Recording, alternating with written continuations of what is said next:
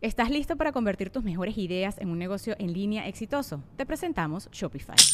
Tal vez no lo sabías, pero nuestro podcast More Than Mamis es un negocio y lo empezamos por supuesto para desahogarnos y hablar sobre la maternidad, no para convertirnos en expertas de ventas y del e-commerce. Así que sí, necesitábamos ayuda para vender nuestro merch y poner en marcha nuestra tienda. ¿Y cómo suena con Shopify? Llegó otra venta. Shopify es la plataforma de comercio que está revolucionando millones de negocios en todo el mundo. Ya seas un emprendedor desde tu casa o desde donde sea, Shopify es la única herramienta que necesitas para iniciar, administrar y hacer crecer tu negocio sin dificultades. Con Shopify puedo gestionar pedidos, envíos y pagos desde cualquier lugar, brindándote toda la información y estadísticas de tus ventas al detalle. Regístrate para un periodo de prueba con tan solo un dólar al mes en shopify.com barra sonoro, todo en minúsculas. Ve a shopify.com barra sonoro para llevar tu negocio al siguiente nivel. Shopify.com barra sonoro.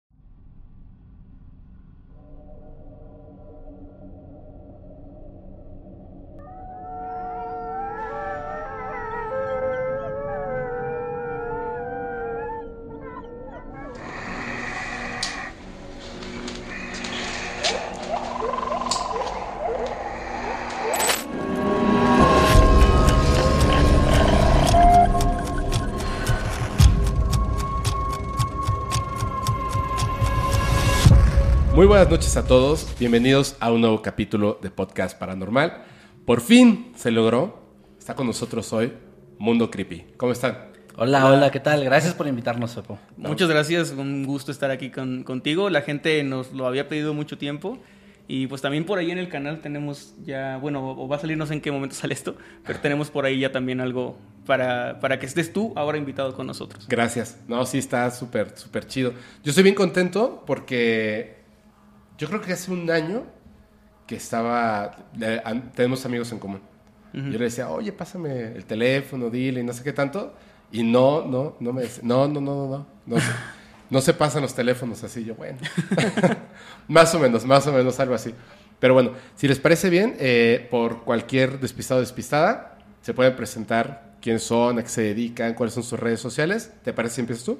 Claro, yo soy Emanuel Morales, eh, Nightcrawler en Mundo Creepy, que si se preguntan por qué ese nombre así tan raro, pues porque tenía, era adolescente cuando me lo puse, cuando empezamos este, este ¿El proyecto, proyecto? y, y sonaba chido en ese momento, ahora... Había una canción de Linkin Park, ¿no? Eh, Ah, sí, no, hay, es cierto, no es hay cierto, es una, hay de una de, es de Metallica, no sé. Sí. No quiero, no quiero, porque es sacrilegio, ¿no? Luego los fans se enojan, no, no recuerdo. Pero yo me lo puse por los X-Men, por el personaje de Ah, ok, ok, ok. por Nightcrawler. Pero bueno, este, me encuentran en todos lados en las, en las redes sociales como arroba Emanuel con doble M, guion bajo Night. Y pues ahí estoy. Y pues las redes del canal igual son Mundo Creepy oficial en todos lados. Y Creepy Mundo en Twitter porque nos lo ganaron el, el arroba de Mundo Creepy. ¿En serio? Sí, Sí, ya eh, lo peor es que es una cuenta que está inactiva como desde 2012. Pero no lo yo- podemos usar. Yo tengo un tema así también, una red social. Ah, bueno, pues yo soy Kevin García o Masketman en el Mundo Creepy. Nos dedicamos, que eso faltó decir, nos Ah, sí. dedicamos a, en YouTube a contar historias de terror, principalmente relatos del público, leyendas del mundo. También hacemos investigaciones en nuestro podcast, Noctámbulos Podcast. Y pues ya llevamos unos añitos en este proyecto, 10 que estamos cumpliendo, te decíamos hace rato, el día de hoy. Qué buena Sí. onda. Andamos súper súper contentos de, pues de celebrar así el décimo aniversario del canal. También la literatura, bueno, la escritura de ficción también es algo que empezamos, de hecho, el proyecto con historias originales escritas por nosotros. Fue lo primero que subimos. Luego ya fuimos agregando relatos del público y, y fue creciendo como la, em, la variedad en secciones ¿no? en el canal, pero, pero pues también hacemos eso. Ah, y me encuentran en todos lados como arroba Kevin Masketman.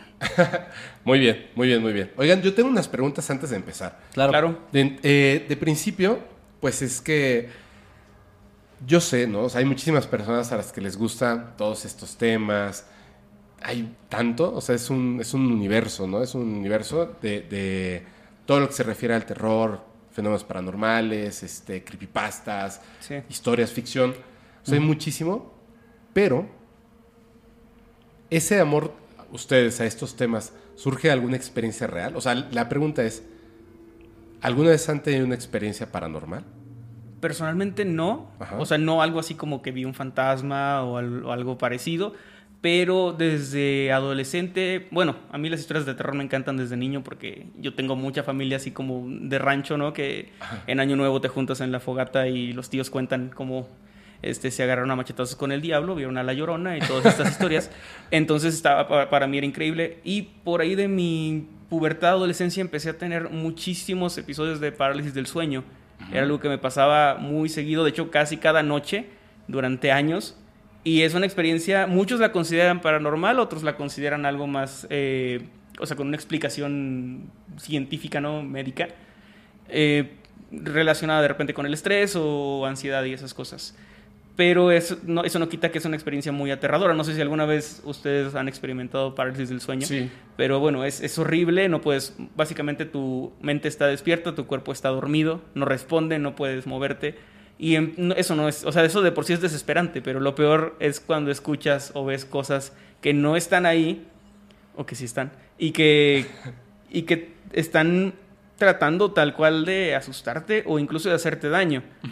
Porque está que escuches, por ejemplo, o, veas a alguien que está cerca de tu cama, o incluso que sientes que se sientan y la cama se hunde a un lado de ti. Hay gente que reporta mucho este hombre del sombrero, ¿no? Como la, gente sombra que le llaman la Shadow People, que es esta figura de una silueta con, de una persona con un sombrero que se les aparece durante la parálisis del sueño. Hay muchos testimonios de eso.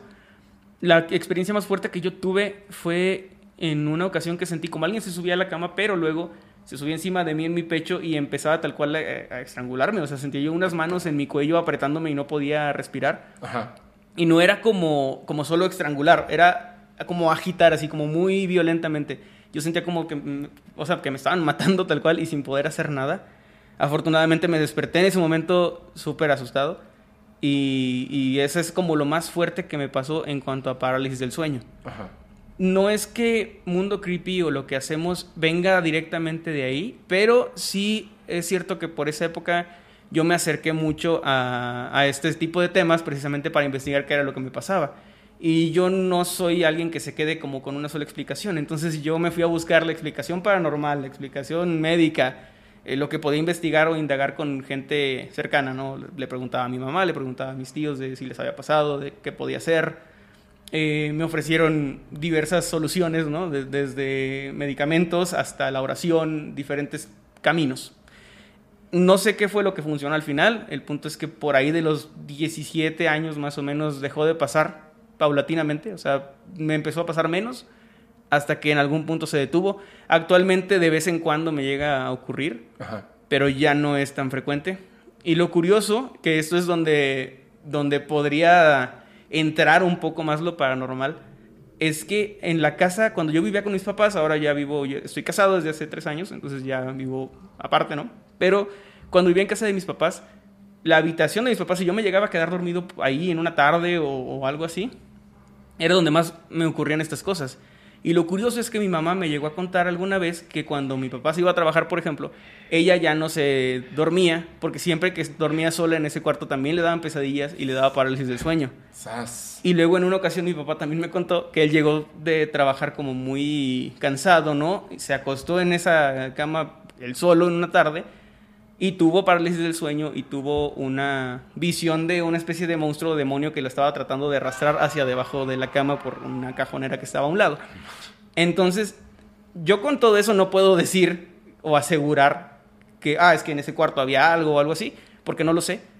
Pero sí, sí puedo decir que, que lo puedo relacionar y es algo que, que no tiene, o yo no lo encuentro como una explicación tan lógica a que a, varias personas nos haya ocurrido lo mismo en ese lugar. Ahora, a mí también me pasó en mi habitación, en la sala de la casa, en otros lugares, pero ahí era como seguro. O sea, era como si yo me duermo ahí, en especial solo en la tarde, por ejemplo, eh, me, va a ocurrir, me va a dar parálisis del sueño. Si yo me duermo en mi, habitación, es probable que pase, o tal vez no. Claro. Entonces, yo, eh, volviendo a la, pregunta inicial, no podría decirte si me pasó algo paranormal porque no lo sé. O sea, es como, e, e, esto de la parálisis del sueño está en un extraño limbo entre lo que tú decidas creer, ¿no? Si tú dices, no, es que sí fue algo paranormal, o es que es algo del sueño, un trastorno del sueño y todo esto. Ambos caminos creo que son válidos y tienen sus argumentos. Pero que yo haya visto durante el día en la sala de mi casa un fantasma o que me haya topado una bruja o algo así, no, lamentablemente, porque me encantaría. Pero ¿sabes qué pasa? Y eso es lo que a mí me gusta mucho de los temas paranormales. Eh, por ejemplo, yo he tenido la, la suerte, la fortuna de ver muchos ovnis. Ajá. Muchos. Pero específicamente es eso. Objetos voladores no identificados. Claro. Ah, claro. No sé qué es. Ya si vienen de Marte o de Júpiter, no se sabe, ¿no? O si es este alguna cuestión atmosférica, o si es tecnología humana que están probando en ese momento. No lo sé. O sea, puede ser un meteorito, pueden ser un montón de cosas. Sin embargo, dos. Mm, sí, más. Dos. Pero me voy a enfocar en una. En una de esas ocasiones, sí, era una nave que no era humana, que la vi a la luz del día y que hubo una comunica- comunicación telepática directamente. Entonces, esta es la cuestión. El, el tema de los fenómenos paranormales es que, por ejemplo, la medicina, como ciencia, dice, la subida del muerto es esto. Y lo que llegas a ver y percibir son visiones. Ok. Las luces que llegamos a ver en el cielo, fenómenos atmosféricos. Y lo, lo demás que llegues a pensar, tu imaginación. Pero está esa parte de mm, no. Porque entonces explícame por qué es la misma visión en el mismo lugar, sin importar la persona, Esa variable. sí. específicamente en este sitio. Ahí es donde, donde se rompe la regla de la explicación. Entonces ya tu teoría no funciona. O sea, sí funciona, pero es el principio de la falsedad. Es decir, todos los cuervos son negros. Así lo pueden googlear. O sea, tal cual, ese es el ejemplo que se utiliza. Todos los cuervos son negros. Pero es que hay algunos que son blancos. Esa es la verdad. O Sí, sea, sí, sí. a lo mejor de un millón de cuervos, uno es blanco. Porque, como en todos los animales, o en la mayoría, existe eh, la enfermedad de... este, Albinismo, ¿no? Albinismo, gracias, exactamente. Entonces, si yo te cuento que vi un cuervo blanco, no estoy mintiendo. Es decir, todos los cuervos son negros, sí, menos una X cantidad. ¿Todos los fenómenos paranormales son falsos? No. Una pequeña cantidad son reales. Y eso es lo que lo vuelve súper interesante, porque Sí. incluso el que lo vive lo llega a dudar. Sí, sí, claro. Es difícil de... O sea, por ejemplo, también depende mucho de... en lo que decía, en lo que tú quieras creer. O sea, Ajá. porque tú puedes estar... Podemos estar aquí y si se cae un vaso de la nada, alguien muy escéptico te va a decir, seguro fue el viento, seguro fue, este, no sé, un- cualquier otra cosa, ¿no? O está temblando pero súper leve y no se siente, tal vez. Y alguien que sea muy creyente te va a decir, no, es que a huevo que es un Fantasma. ¿no? Sí, Entonces, e- es como esto de que, de que, bueno, es que como no podemos saber, porque precisamente por eso son fenómenos paranormales que no son medibles, que no son que el método científico, digamos, no, no se puede aplicar a- a- exactamente o, o de manera tan rigurosa a, a esos fenómenos que a lo mejor algún día se pueden explicar, porque también eso es importante. Hace 500 años se consideraba paranormal a cosas de las que ahora tenemos explicación. Así es. Y puede llegar a, a- a ocurrir. O sea, que tal vez es como, ok, sí, los fenómenos de fantasmas existen y es por esto. Y, y ya tenemos pruebas y tenemos, no sé, ya lo podemos medir o ya podemos contactar con estos seres. Ya sabemos qué son, de dónde vienen. Pero mientras eso pasa, estamos en, en la ignorancia y en, en no saber qué explicación darle, ¿no? O sea, en el superfuturo va- vamos a tener como un tipo WhatsApp. Tal vez. Imagínate, o sea, Una literal. ouija así, pero de Ajá. aplicación. Podemos así como hablar eh, con personas que ya no están en este plano, ¿no? Puede ser, o sea, Puede puede, ser. ser. tal cual. Es que imagínate que científicamente te dijeran eso de que, ah, sí, este, pues no sé, mi, mi abuelita sí está en un lugar, o sea, su esencia está en un lugar y sí podemos comunicarnos de manera Ajá. científica, medible y, y así, estaría muy cabrón. ¿no? Pues por eso se inventó el teléfono. Exacto. Se quería comunicar con su madre fallecida. Pero, a ver, este, ¿y tú sí has vivido una experiencia así que digas, ahorita les voy a hablar cuando viene un extraterrestre? Eh, no, no, pero fíjate, es muy curioso porque yo durante toda mi vida nunca me pasó absolutamente nada. Y yo soy el tipo de persona que no le tiene realmente miedo como esto de la oscuridad, a quedarte en la madrugada viendo algo de miedo. Sí me sugestiono, como creo que todo el mundo le llega a pasar, pero nunca fui de, de ver algo, o de escuchar algo, de sentir una presencia, o de sentirme observado, na- nada similar. Pero yo siempre estuve como muy cercano al tema del terror por mi mamá. Porque mi mamá sí llegó a vivir varias experiencias y en una de ellas en particular yo estaba con ella, pero yo era un bebé de un año.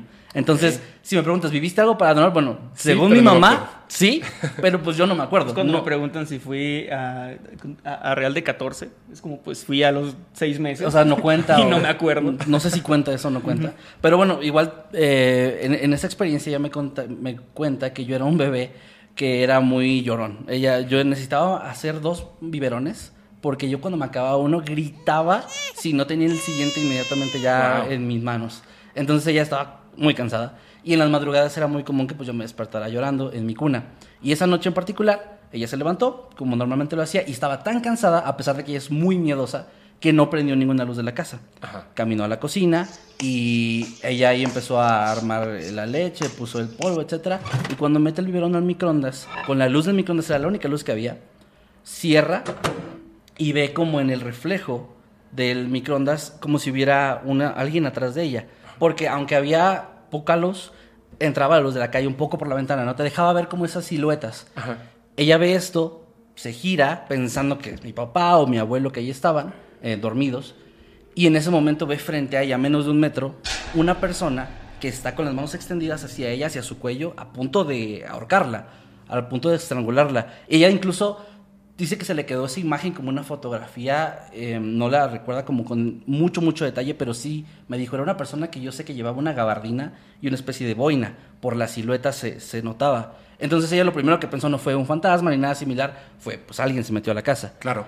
Ella cierra los ojos, instintivamente grita, y a los 5 o 10 segundos mi papá brinca de la cama, corre hacia donde está ella, era una casa pequeña de Infonavit, o sea, de dos cuartos, muy, muy pequeña, y, y no hay nadie. Mi papá enciende la luz, ¿y qué te pasó? Mi mamá todavía está temblando, gritando, y le dices que acabo de ver a alguien aquí que me iba a ahorcar. Hay una, hay una persona aquí.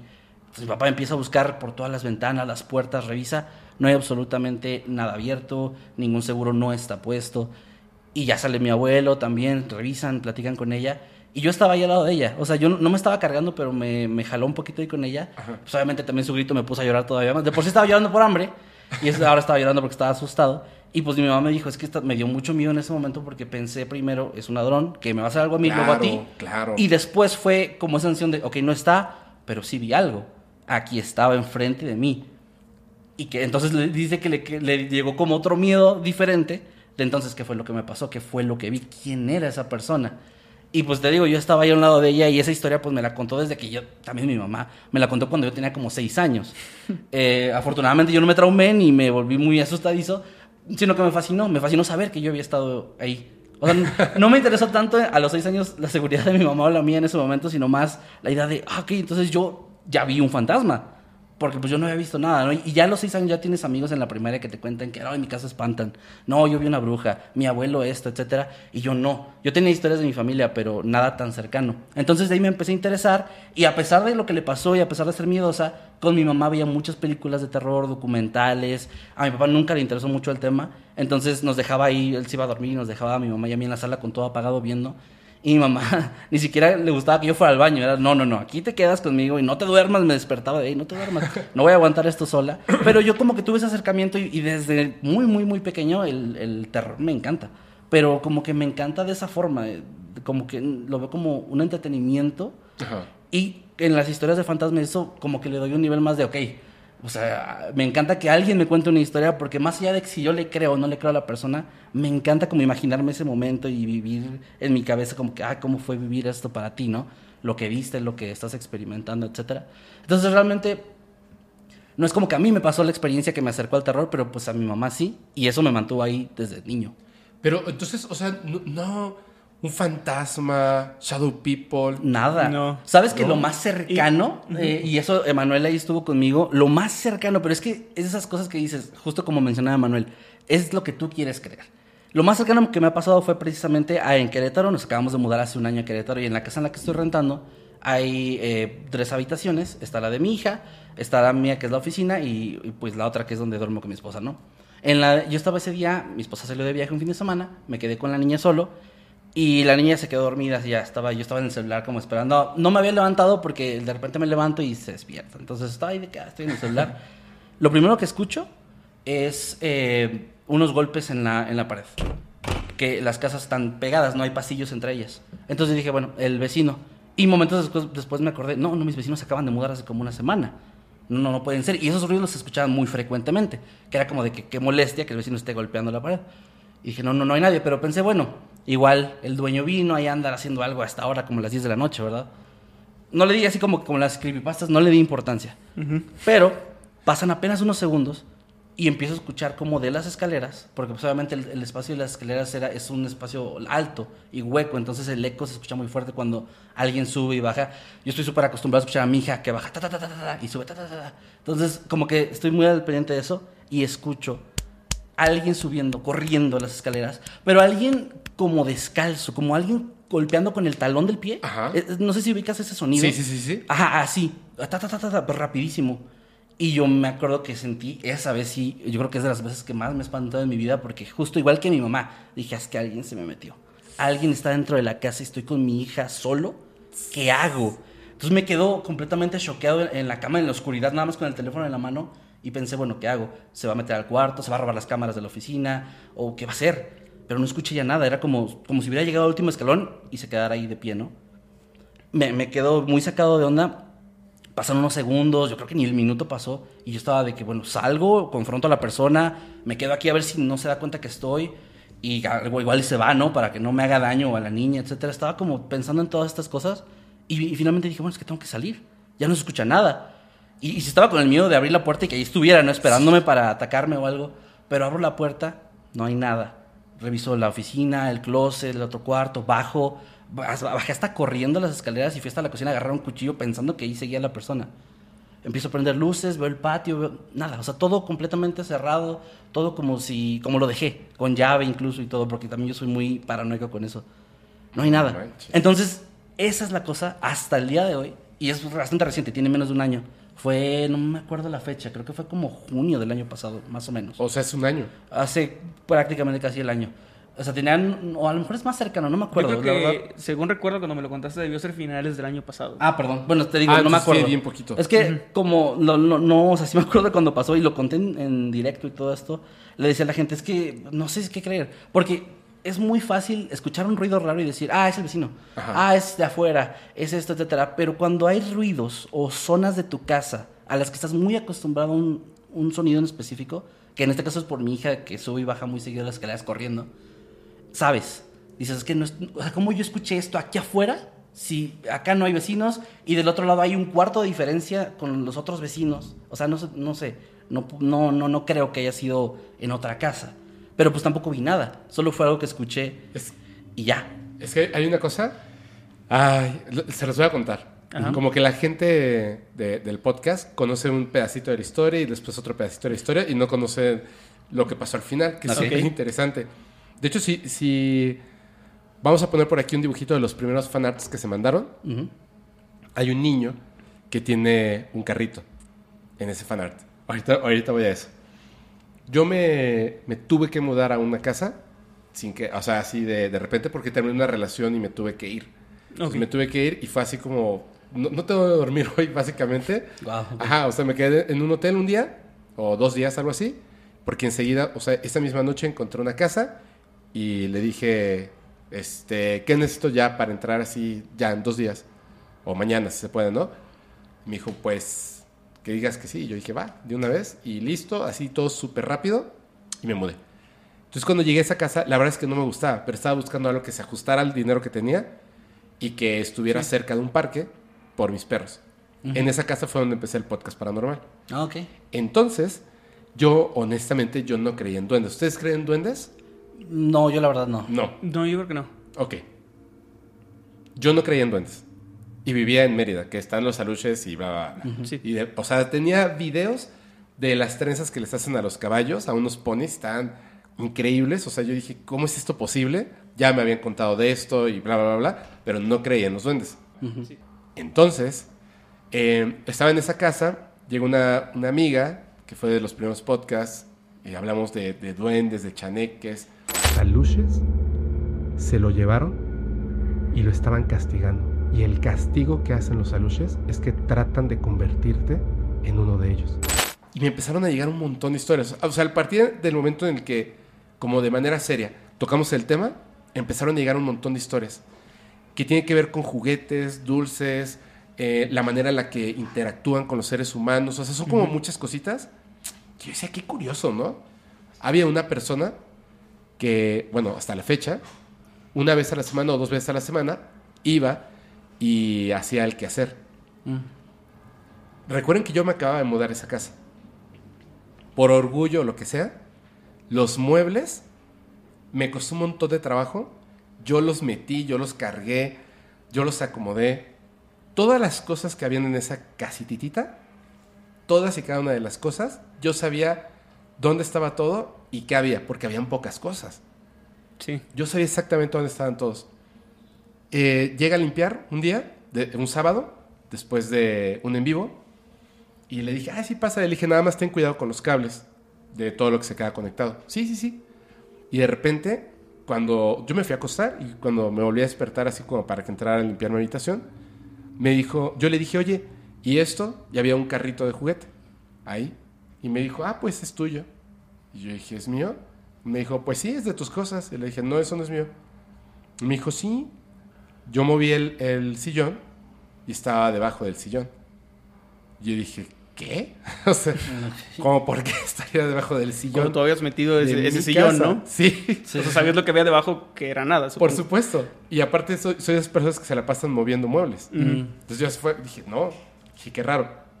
Después una persona me dijo, o sea, así sin preguntar, me dijo, este, este eh, carrito le pertenece a un niño, que ya no está con nosotros, evidentemente.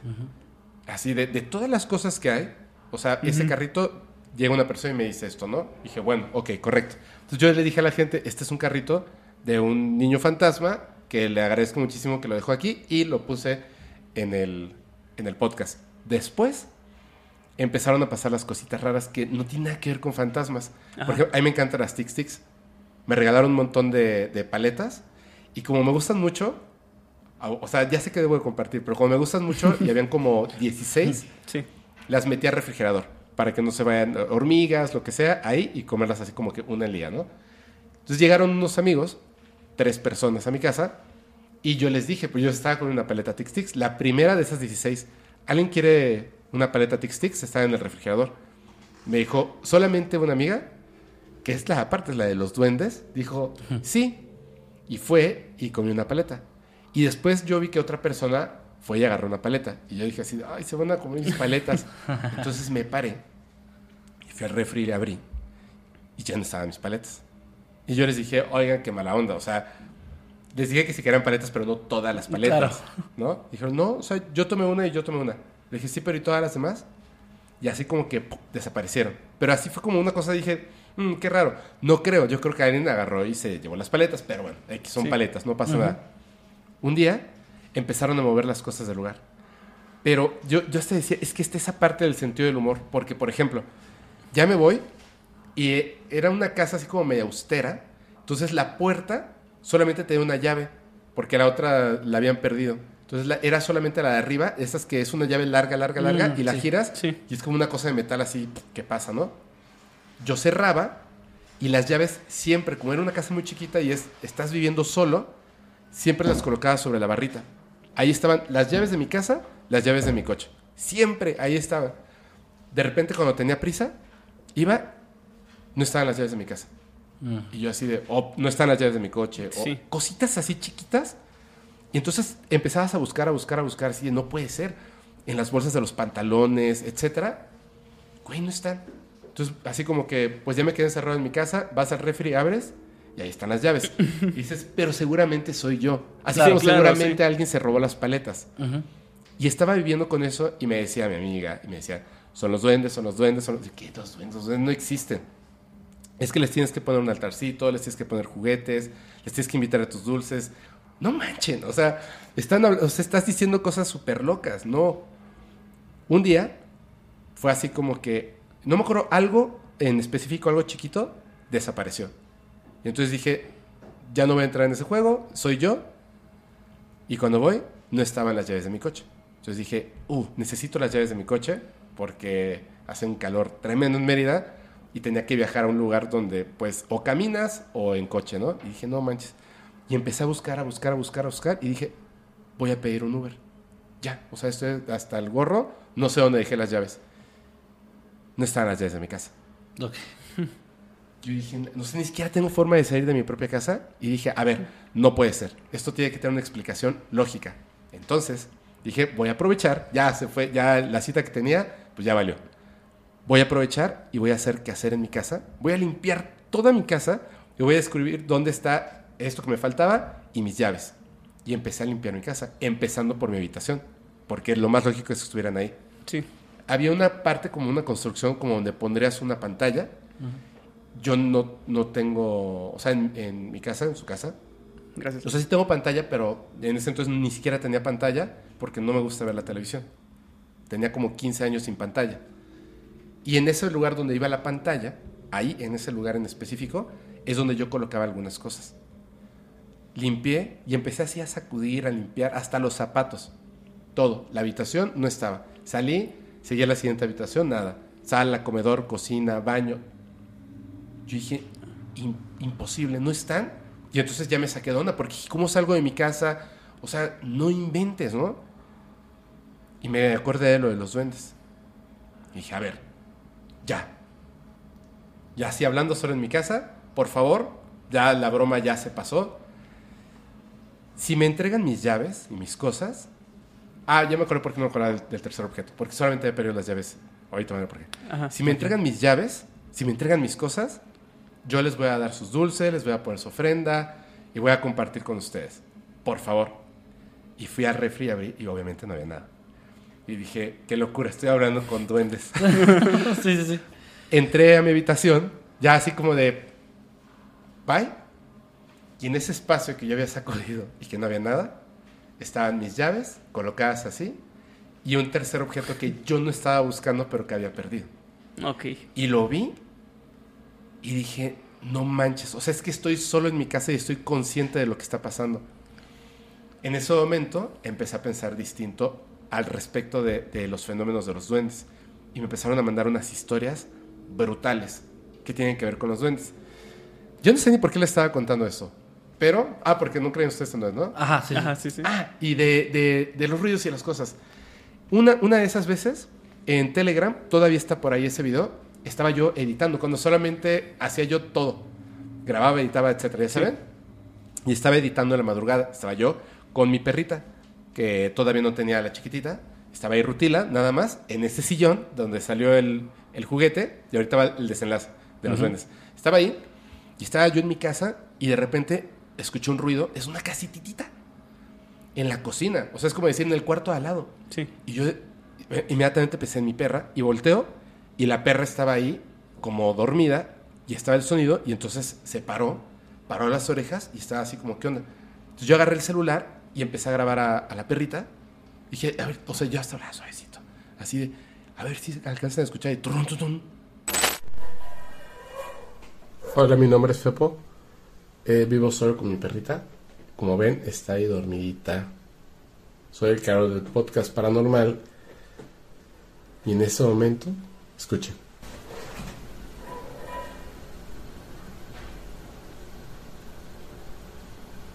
¿Se escucha? Mi amor, a ver qué es. Mi amor, ven.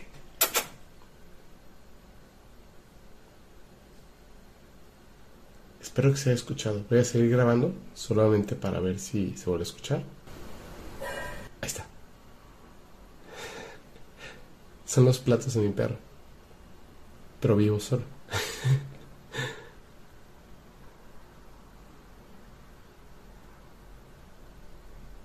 De hecho, literalmente estoy editando un capítulo de podcast paranormal. Tun, tun, El sonido y la perra estaba así empezó a hacer. Sí. Y todos, o sea, el video en ese momento lo subí al canal de Telegram. Y la gente ve, ve y graba, ve y graba, ve y graba. Y yo así de, ni madres. Así. Sí, No. sí. Mira, si mi perra no va, Sí. menos voy a ir yo. Y yo empecé a pensar eso. ¿Y si alguien se metió a mi casa? ¿Qué es esto, no? ¿Qué es este ruido? ¿Qué es este ruido? Piense y piense. Y estaba fuerte. Y de repente se detuvo.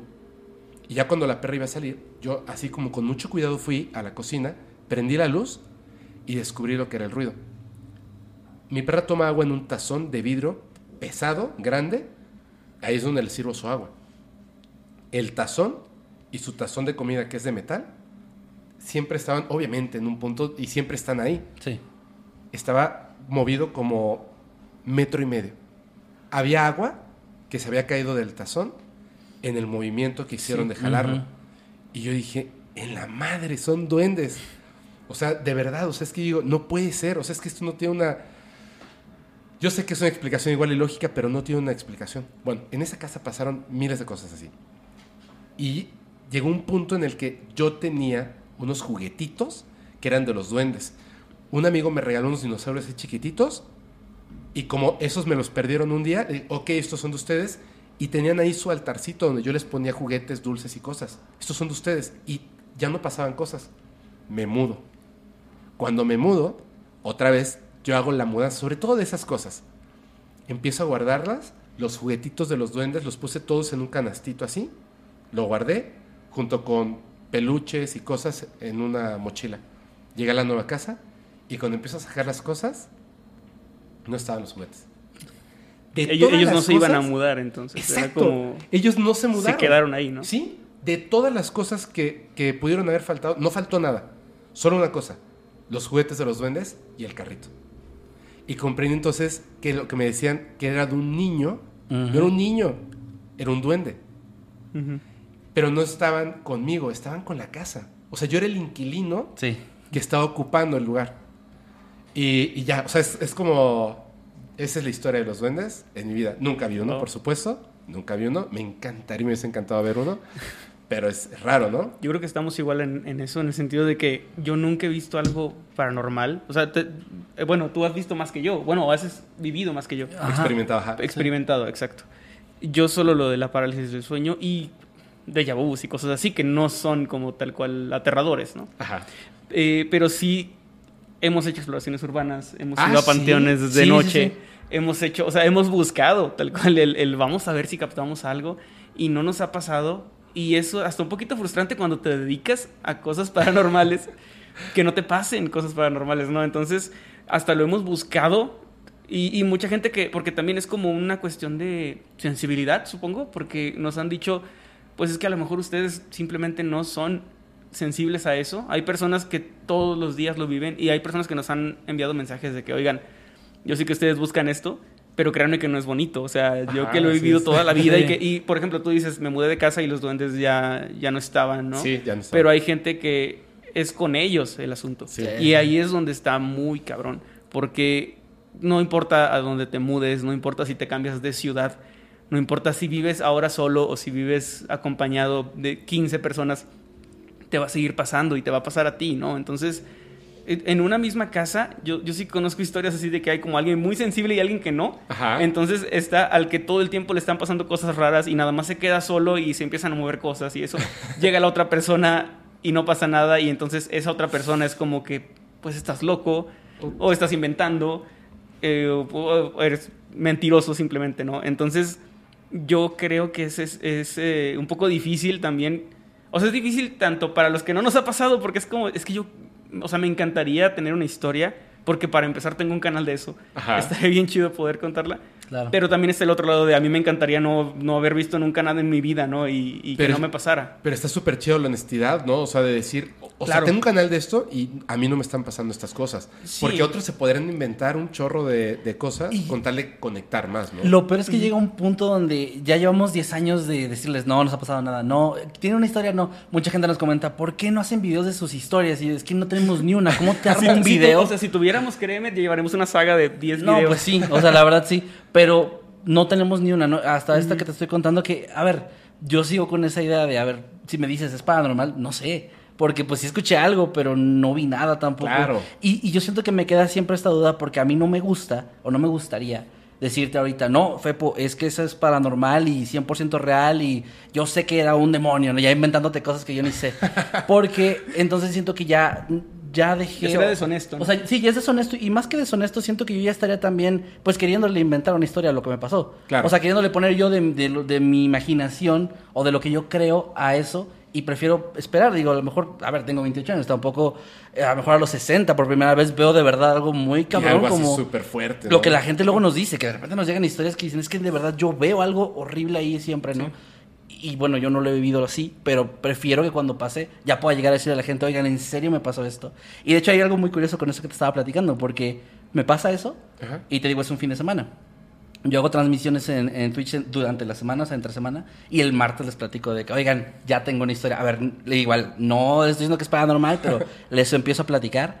Y terminamos, o sea, no, no durante la historia, sino que terminamos, yo estaba haciendo otra cosa en el directo, y de pronto escucho como que me tocan la puerta. Súper normal, porque ahí está mi esposa, mi niña ya estaba dormida, ya era noche, pero era como, me está hablando. Y se ve, eh, ese clip sí lo tengo, donde yo les digo así, ah, pásale.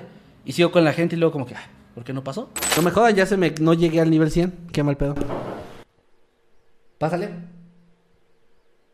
A ver, espérame. ¿Qué pasó? Aguántenme tantito que vino el diablo.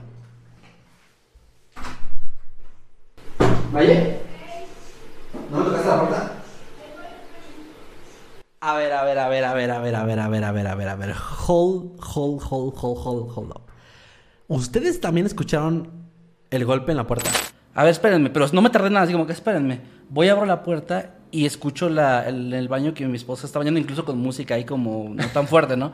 Pero ahí escuchando. Y le digo, oye, eh, ¿me hablaste o pasó algo? ¿Necesitas algo? ¿Qué? Y yo ya voy de que, oye, ¿me hablaste? No. Y dije, ay, la niña. Voy al cuarto, dormida. Y dije, a ver, a ver, a ver. Y me quedé como, a ver, igual fui a revisar abajo por si acaso. No, no había nada. Checo las puertas, todo. Regreso al directo y les digo, van a, es que me da pena, van a pensar que estoy inventando. Van a pensar que le dije a mi esposa, ahorita en una hora vienes y tocas, ¿eh? Que eso también es un problema. Es bien haciendo, feo. haciendo terror, es como el día que me pase y lo grabe y se vea el No demonio te van a creer, No, no me van a creer. No me van a creer. Y bueno, me pasó, y eso está ahí en directo grabado de que tres golpes en la puerta. Y además sé que tiene un significado. Tres golpes no es coincidencia, ¿no? Y yo, bueno, chicos, miren, pues pasó esto. Pues está, esto, está en vivo, no, no, no puedo hacer nada al respecto. Pasa. Le platico a Manuel. Oye, cuando llegó a la casa, oye, pasó esto. Y luego en directo pasó esto, le enseño el, el clip y etcétera. Estamos ahí en la, en la oficina. Mi esposa está en el cuarto con la niña, la acababa de bañar y estaba como secándola. Y escuchamos, él y yo, Es cierto. sí, Escuchamos es cierto. él y yo en el pasillo, donde, escu- donde escuchamos los, los pasos, a mi esposa hablando. No recuerdo ahorita qué dijo, o sea, qué palabra fue la que dijo, pero algo así como hablándonos, digamos, como oigan o Kevin, o no sé, algo así, no recuerdo. Pero la voz clarísima. Es verdad, sí. Y de nuevo, me paro, ¿de qué pasó? Y ya me asomo otra vez al cuarto y está con la niña y le digo, ¿qué onda, qué onda, qué pasó? Porque pues es normal que de repente me hable, oye, la niña hizo esto, esta gracia, ven a verla, ¿no? No, no, ¿qué? Yo no les hablé. Y yo, no, no manches, sí me hablaste. O sea, te estoy escuchando y estás aquí en el pasillo. Estás en el cuarto al lado, ¿cómo que no me hablaste? Y me asomo. Ya ya me ¿Sí o no, que- Emanuel? ¿Qué, qué, qué? Ya me acordé que dijo, porque, bueno, que, que, que se oyó que dijo. Ajá. Porque fue, no, no nos habló, güey. No, dijo, carajo. Ah, tienes Se razón. escuchó, es que se escuchó. razón. Y yo lo oí, es que hemos vivido más de lo, que, razón. de lo que creímos, güey. Mira, es que yo me acuerdo que me estabas contando eso, de, de, no, escuché estos pasos en la escalera y en directo El, me tocaron la puerta. ajá. Y escuché lo que según yo era la voz de, de Maye, diciendo, como medio susurrado, carajo. Como, Sí. que, como que cuando te pasa algo malo y estás como maldiciendo, pero Como a tus adentros, para ti, ¿no? ¿no? Ajá. Pero lo dices. Y- Así. y, y lo Sí, escuchamos cierto, y, se me hizo raro porque no es una palabra que ella use, es, es como, no, no es común. Y además estaba justo como en la puerta, ¿no? De la oficina, que es justo al lado de donde, del cuarto de tu hija. Sí, sí, sí. Entonces tú abres y qué pasó, ¿no? Porque piensas que algo le, le pasó. Claro. Y, cierto, y, cierto. y, pues de que no. Y, y de hecho le dijimos que escuchamos que dijiste esto. Y dice, pues yo no digo eso. Y menos frente a la niña, dijo, porque está aquí Eso es lo que el cuarto del. También, de- sí, no, porque somos súper cuidadosos con Claro. groserías y así, no, pues tiene seis A años. mí se me olvida y llego a la casa de... ¿Qué pedo? Pero... Sí. Pero, Qué pero, perrito, sí, sí, sí. Pero Pero, sí, pero eh, sí, sí fue como muy raro. Ahora, No me acordaba de eso. Y, y lo peor es que la asustamos a ella, porque ella, ella sí es muy... De hecho, ella ha vivido muchas cosas, ella sí tiene muchas historias. Y me dice, no, me digas eso, no me asustes, porque aparte luego mi voz, o sea, porque yo, etcétera. Le digo, no, a ver, pues a lo mejor dijiste otra cosa. ¿Qué estabas hablando? con-?" Dice, no estaba hablando nada. La estaba secando y, y yo no le estaba hablando a la niña porque ella estaba viendo algo en su tablet. No le estaba hablando, no he dicho nada en no sé cuánto tiempo. Y nos quedamos, bueno, y, en ese momento te digo, regresé con él y digo, a ver, a ver, ya estoy inventando cosas, o a ver, si escuchaste, no escuchaste, y empezamos a platicar esto de, no, sí dijo carajo. De hecho, ni siquiera le dije, ¿qué di? eh, ¿Verdad que dijo carajo? Porque ya es como un sesgo, Claro, ¿no? Ya le sesgo, dice a otra persona, ah, sí, cierto, sí escucha esto. Le dije a Manuel, Manuel, ¿Maya habló? Sí, sí, ¿no? ¿Qué dijo? Carajo. Y digo, no, y cuando me dice, digo, no, güey, sí escuchamos lo mismo. Sí, escuchamos y Pues ahí exactamente. está, a ver, ahí está. Ahí está. tenemos algo. Y es que te digo, eh, es una cuestión, y ahorita tú nos preguntas, ¿tuviste programa paranormal? Y nosotros, no. Y luego te contamos esto, y hay gente que seguro piensa, ¿cómo que no? O sea, ¿y eso qué? ¿Cómo lo catalogas, no? Sí. Pero es una cuestión, creo, de también nuestra forma de ser, nuestra creencia, que a lo mejor yo digo, a lo mejor hasta el día que se me para el fantasma enfrente y me diga, uh, soy un fantasma, yo voy a decir, ah, ya viví algo paranormal, ya lo puedo Y es que es muy común, o sea, tú lo acabas de contar, yo no creía en duendes, pero me pasó esto, ¿no? Exacto, yo creo que es- esas historias de yo era escéptico, yo no creía, hasta que me pasó, es bien común. Y, y pues yo creo que también, a lo mejor como lo que nos pasó no fue algo así como tipo poltergeist o algo así, que tal vez es lo que esperamos nosotros, no lo sé. Este, probablemente es como que no lo catalogamos, pero, Pero igual y ya tenemos historias que para, para alguna otra persona pueda ser de, ah, pues ya me pasaron varias cosas paranormales, ¿no? Es que eso que, eso que, que se cuenta, por ejemplo, no te das cuenta porque los eventos ocurren y Sí. pasa mucho tiempo y vuelve a ocurrir otro. Entonces, como que. Y se te va vas- olvidando, como que no le va das importancia. Y al evento, cuando ocurre, empiezas a tratar una explicación Ujú. que esté en base a lo terrenal, ¿no? A lo que ocurre. Esto que yo les conté es en un lapso como de año y medio. Ah, ok. O sea, sí pasó o más. No, año y medio, año y medio. Que después ya me mudé. El... Hace rato comentaste algo de las personas que, incluso entre familiares, a uno le pasa todo y al otro Sí. nada. Ahorita, al ratito les voy a contar una historia real, que es de una persona que no es, o sea, sí es parte de la comunidad, pero no, no me contó la historia por, pa- a ver si salen algún día, sino Claro. porque necesitaba comprender lo que estaba pasando, pero ahorita se los cuento. Va. Antes de que pasemos a, a las historias y todo esto, nada más así de, de bote pronto. ¿Alguna historia que recuerden que les hayan mandado, que les haya parecido alucinante? ¿Así? Sí, mira, hay una, bueno, hay varias, ¿verdad? Muchas que se nos quedan marcadas, pero una que tengo como bien presente. Esa nos la envió una persona que nos pidió como, no, pues no digan mi nombre, nada más anónimo, que también Anónimo. es medio común. Sí. Igual por pena, no sé.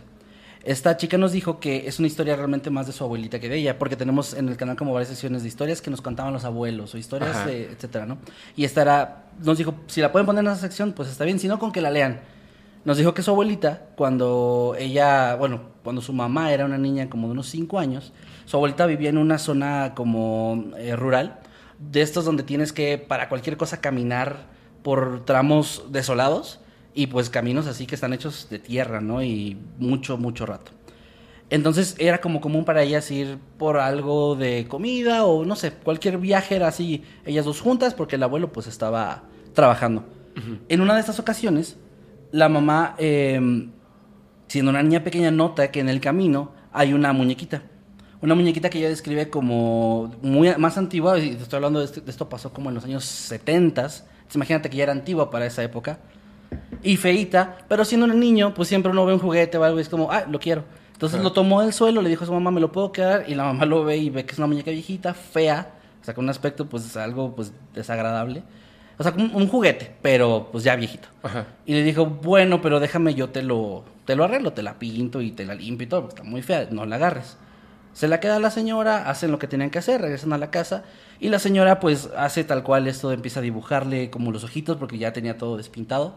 Le pone la cara, la boca, le pone ahí, este, muy hecho en casa un, un pelito porque estaba pues todo calvito, como un bebé, ¿no? Y le pone todo esto y se la da y bueno, ya ahí está tu juguete.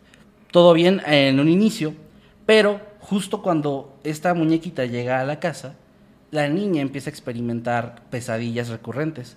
Cada noche empieza a soñar. Eh, no, según lo que nos en la historia, no se acordaba exactamente de las pesadillas, solo se, se acordaba que pues, le daba mucho miedo y despertaba llorando, siempre. Se despertaba llorando y ya era como pues juguete novedad, su juguete favorito. Iba como a agarrarlo y agarrar a la muñeca, lloraba hasta que llegaba papá o mamá de que ya a tranquilizarla. Empezó a hacer como diario, diario, diario. Pero pues al final de cuentas no había como hasta ese momento una relación entre una cosa y la otra. Hasta que la niña entonces, pasándonos unas semanas, ella empieza a escuchar ya ruidos en su cuarto. Abajo de la cama, como vivían en una casita de madera, escuchaba como si algo rasguñara la, la madera. Madre. O sea, así en la noche como no fuerte, no, no algo estridente, pero constante ahí, ¿no? Como si hubiera un animal, una rata o lo que sea. Pero siendo una niña, pues le dio igual mucho miedo y lloraba.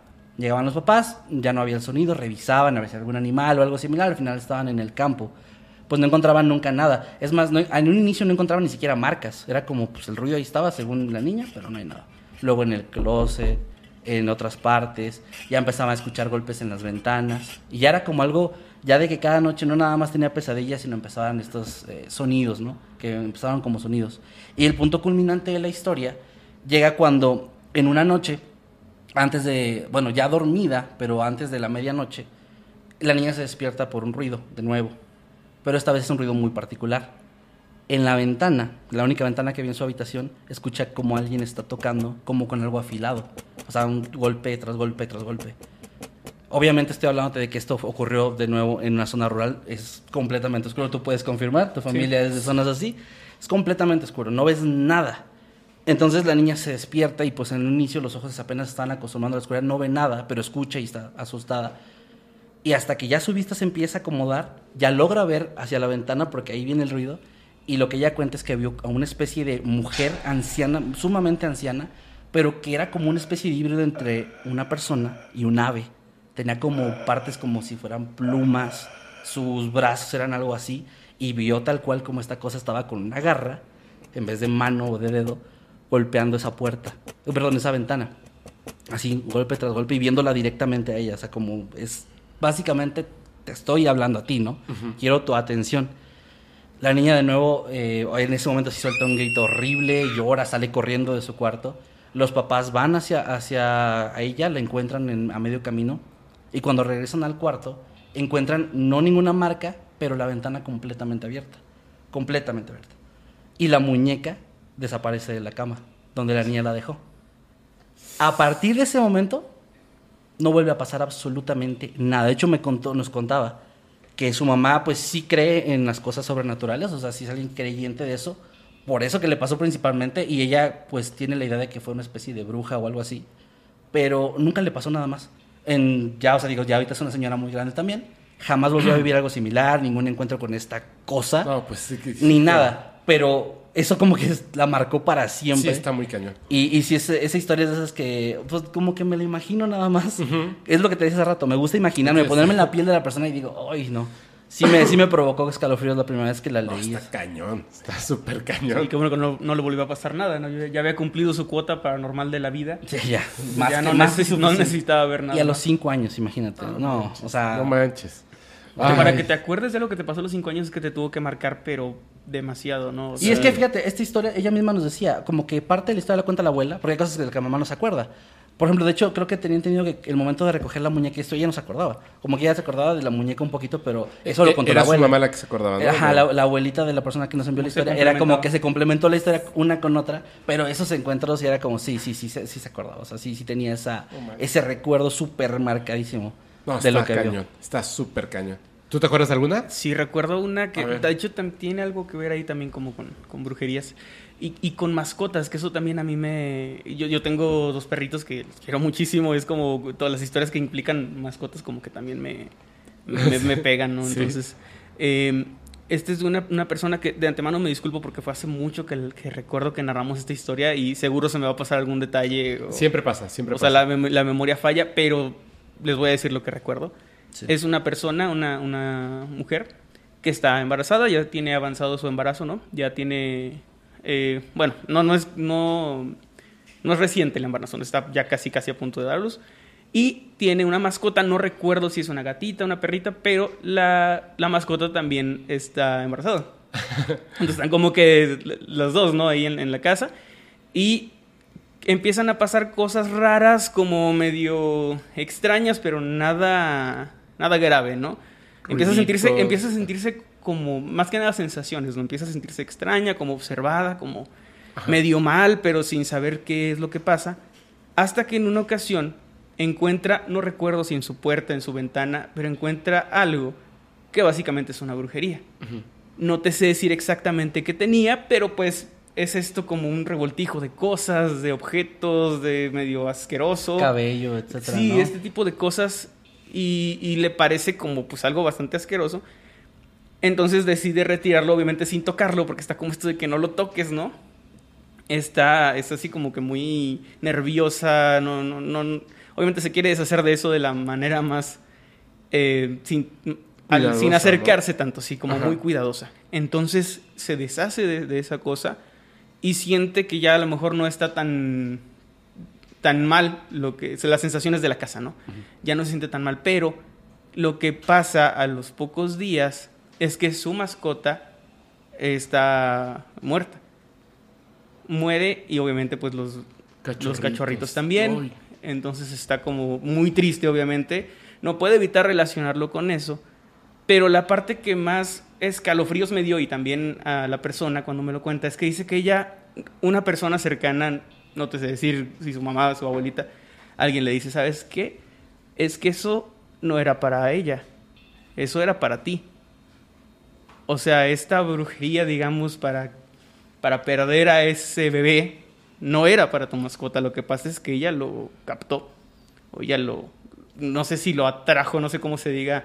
Pero yo he escuchado también historias así, de que los animalitos de alguna forma te protegen, ¿no? Como que. Eh, Hasta dando su vida. Exactamente. Que, es- que, que como si ellos supieran decir, ¿sabes qué? Pues esto es para mí entonces porque, porque te voy a cuidar. Y eso me dio bastantes escalofríos. O sea, cuando estaba leyendo la historia, la, la contamos hace mucho ya en el canal. Pero es una de las que siempre recuerdo cuando, cuando hablamos de, de las historias como más impactantes. Esa, esa la recuerdo mucho. Porque también es como... Es una historia aterradora y al mismo tiempo, si lo- de una manera muy retorcida, es bonita. En el sentido de que te protegió tu mascota hasta, hasta con su vida, ¿no? Y con la de sus crías. Sí, lo malo es que se fueron ahí. Sí. Chispas, pobrecito. No, no está.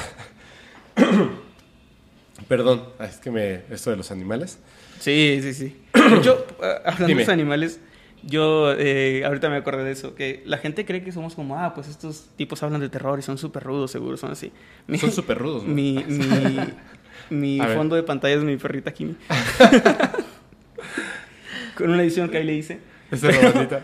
Pero es como, no sé, o sea, siempre, siempre que lo veo, pienso en la ironía de que la gente debe creer que yo de fondo de pantalla tengo, no sé, un, bafo- Bafomet. ahí. Te, te digo una cosa. Sí, hombre. Yo eh, estaba con mis perros. La rutina como que no se deja, es más grande y ya es este es una señora joven. Entonces es como como que ella es muy cariñosa conmigo, pero a su modo. O sea, me, me pega la cabeza, este juega y así. Pero no le gusta como esos juegos así como de, de cachorrito. No le gustan. Se pone como nerviosa, como de, "Eh", así. Y la respeto. Pero la chiquita, la Eve, de repente empieza a jugar con ella y como si fuera un bebé, así, le- le- darle besitos en su pancita y, este, y jalarle sus cachetitos, así. y de repente estoy ahí, juegue y juegue con ella y digo, chispas, ¿no? O sea, ¿quién me vería, o sea, quién pensaría que estaría yo así jugando con un perrito de este tamaño, así a darle besitos en su pancita y jalarle los bigotes, mientras Rutira nos ve así como de, ¿qué están haciendo, no? Sí, te puedo apostar que si alguien dice, ¿qué estará haciendo Fepo en este momento? No No, se se, imagina imaginan eso, no se No imaginan se eso. imaginarían eso. Oigan, les voy, a, les voy a contar una historia. Creo que le he contado en algún amigo, pero eh, es que justo por lo que comentabas. Hace ratito, hace ratito dije, no se me va a olvidar, no se me va a olvidar. Les voy a contar una y al ratito otra. Pero esta es súper impresionante. Es una chica. Bueno, es, es una historia de unas gemelas. Me lo cuenta una de estas chicas. Me dice, necesito que me ayudes porque no sé qué hacer. Cuando ellas estaban chiquitas, tendrían como cinco años. ¿Han escuchado esto de que los, eh, los gemelos tienen como una conexión muy directa, muy, muy fuerte, más que la que nosotros tenemos con nuestros papás o nuestros hermanos? que ocurre? Sí. Sino que es Sí, más claro. fuerte. Incluso algunos hacen como, se inventan un lenguaje Mm, totalmente de cero. A veces comparten sueños o están alejados en el espacio. Es decir, en, uno a lo mejor está en Madrid y el otro está en Nicaragua y de repente se despierta y dice, algo le pasó, algo le sí. pasó y saben, ¿no? O lo sienten. Incluso cuando hay casos en los que en una cirugía sienten el dolor que el cuerpo del otro está sintiendo, pero estás pues inconsciente, ¿no? O sea, hay una conexión bien fuerte. Sabes, perdón que te interrumpa, pero sabes que yo eso lo viví muy de cerca. y La primera vez que tuve esa, o sea, que supe de eso, era por unos amigos que tenía en la preparatoria que era un hombre y una mujer eran cuates. Que pues aquí le decimos cuates, pero en realidad siguen siendo gemelos, o Ajá. se les considera así. Me pasó porque yo era amigo de los dos, íbamos en la misma, en el mismo nivel, en el mismo salón. Y en una ocasión estábamos eh, la chica, otros amigos y yo en el salón, y ella de repente se paró y nos dijo, ¿dónde, dónde está mi hermano? No su nombre. Y nosotros, no sé, pues salió hace rato. No, ¿dónde está? ¿Dónde está? ¿Dónde está? Y así toda nerviosa, horrible. Salió corriendo, lo fue a buscar. No era nada grave, afortunadamente, pero él, se había sentido muy mal y había ido al baño a devolver la comida y dice que se sentía como, en un punto dijo, es que pensé que me iba a desmayar. Le dio como algo muy fuerte ahí. De hecho, sí, dejó de ir como una semana a la escuela por eso. Pero fue todos como, oye, pero ya, ya le habías dicho a tu hermana. No, no, no, es que ahorita me sentí así. Es como que, pero ella se dio o sea, ella se paró y corrió por ti. No sé. Y además corrió, no, no te digo que directamente a- al baño. Pero Pero, la zona, ¿no? como que fue de que, ¿dónde estás? O sea, como a buscarlo y terminó alguien que le dijo, ah, sí, se acaba de meter aquí al baño. Y, y yo me acuerdo que yo de ahí me quedé como que, oye, estos tienen una conexión rara, ¿no? No lo Sí. pensé mucho, pero ya después me enteré de eso y dije, ah, sí, cierto, pues eso lo, lo vi. O sea, viví ese, ese tema de la conexión súper fuerte. Es que sí tienen una conexión extraña. Pero está padre, ¿no? Como que comparten hasta cierto punto, como que un poco de la misma conciencia. Sí, ¿no? sí, sí. Entonces, cuando, perdón, perdón, No, cuando adelante. hay que dos, gem- bueno, sí, un par de gemelos y uno de los dos muere, tengo entendido que el otro se queda como incompleto de alguna forma, o sea, que se siente de, de alguna forma como, como si tuviera media alma, ¿no? Si lo quieres ver así. Ajá. Es muy interesante y al mismo tiempo, pues un poquito aterrador, ¿no? Pensar Es que se poquito- siente eso. Sí, ¿no? O sea, aparte es una sensación que no vamos a experimentar. No, no, no. No vamos a experimentar. Eh, O sea, podemos escuchar los relatos acerca de eso, pero no lo vamos a experimentar, no sabemos qué se siente. A ver, van a ver, es que tiene mucho que ver con estas cosas. A los cinco años, su hermana le dice, eh, está muy asustada, está, pues es- están chiquititas. Es que me visitó alguien en la noche y me dijo, ahora tú tienes el don. Nada más, o sea, era como una visión Sí. De un ser, una persona, que le decía, ahora tú tienes el don. Pero ¿por qué? O sea, sin contexto sin alguno. contexto, pero ella le había dado mucho miedo. Y entonces lloró chiquita y todo. Y ya. Y a partir de ese día, la que había soñado esto, empezó a ver fantasmas. Ok. Pero me cuenta y dice, pero no era nada bonito. Porque desde chiquita, o sea, yo, imagínate, su hermana gemela, y ya contándome desde chiquitita las cosas que veía, lo que decían, lo que hacían, y siempre estaba con mucho miedo. Y decía, ¿no los ves? No, pero está ahí. No, no hay nadie. Y así fueron creciendo. Ellas lo mantenían como en secreto, porque nadie le, nadie le creía. Claro. Sí. Y aunque ella no veía nada, digamos que le creía. En cierto punto pensaba que a lo mejor estaba enferma. Pero es que antes no pasaba nada. Fue en un evento a los cinco años y de repente empieza con estas cosas. Y entonces ella protegía a su hermana porque sentía que se estaba como protegiendo ella. En el hecho de que de repente la veía nerviosa y le decía, ¿qué pasa? ¿No? La sentía nerviosa. ¿Qué pasa? Es que hay uno ahí. Tranquila, no lo veas, vámonos, así.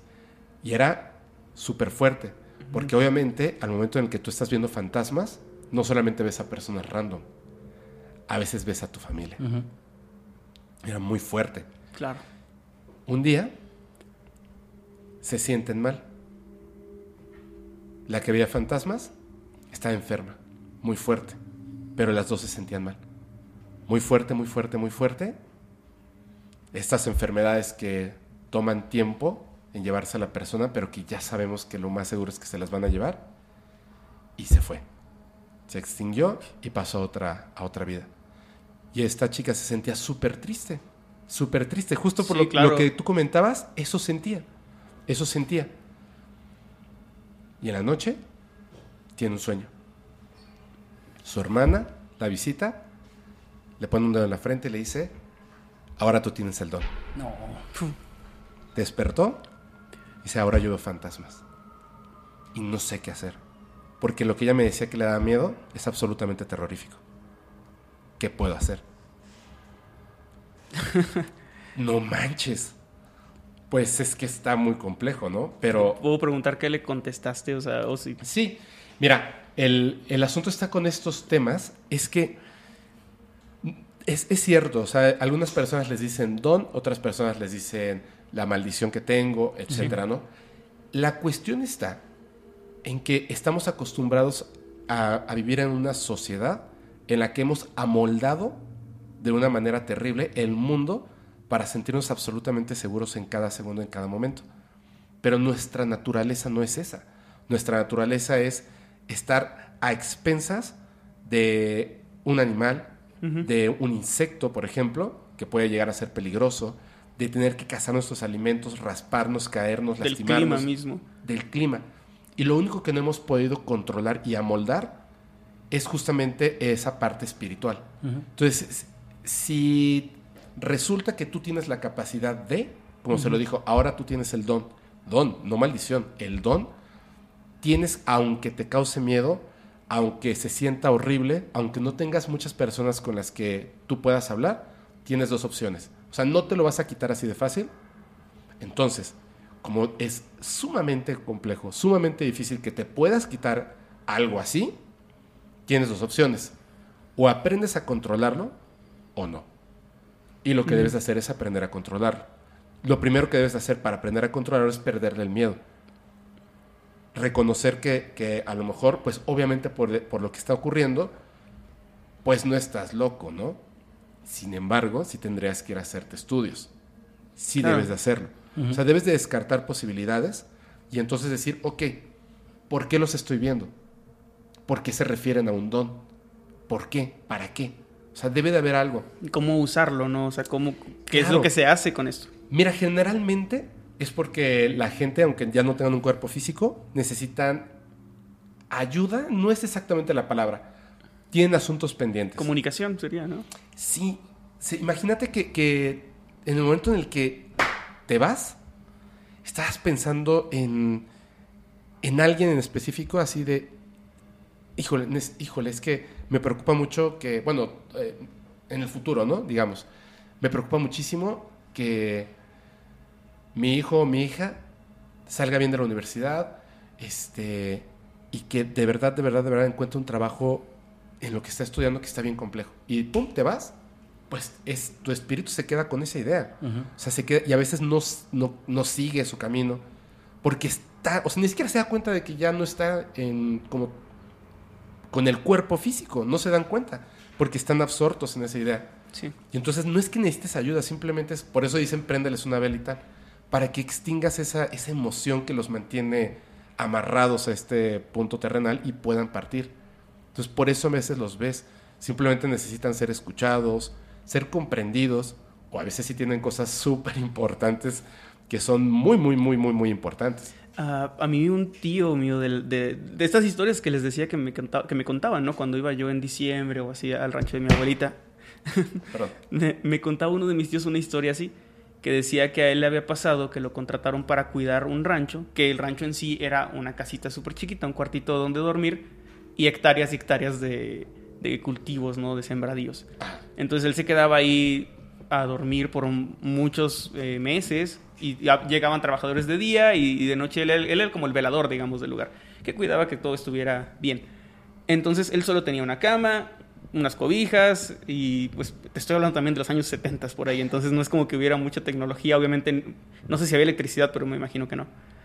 Y él decía que desde el día uno empezar, o sea, no fue como de poco a mucho, sino que desde el día uno él se cobijó y se acostó y le jalaron las cobijas y empezaron a, o sea, tipo poltergeist, ¿no? Así súper violento y se las quitaban y, y él era como, primero pues se asustó y se salió y luego después a la, a la, otra noche también le volvió a pasar y era cada noche hasta que él le gritaba así al, al fantasma o lo que estuviera de que déjame en paz, ¿no? O sea, necesito este trabajo para empezar, no me voy a ir, este, pero déjame dormir, ¿no?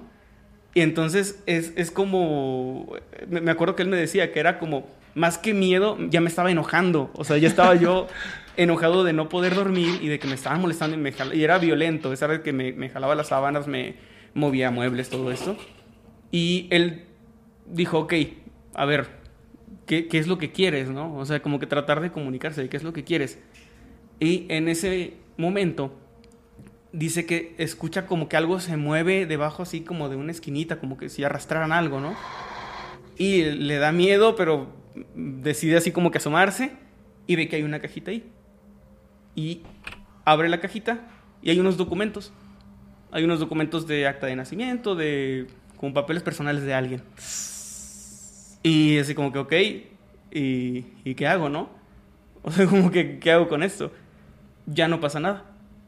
Entonces se queda así como, bueno, no, sé, no, los, deja ahí, trata de dormir.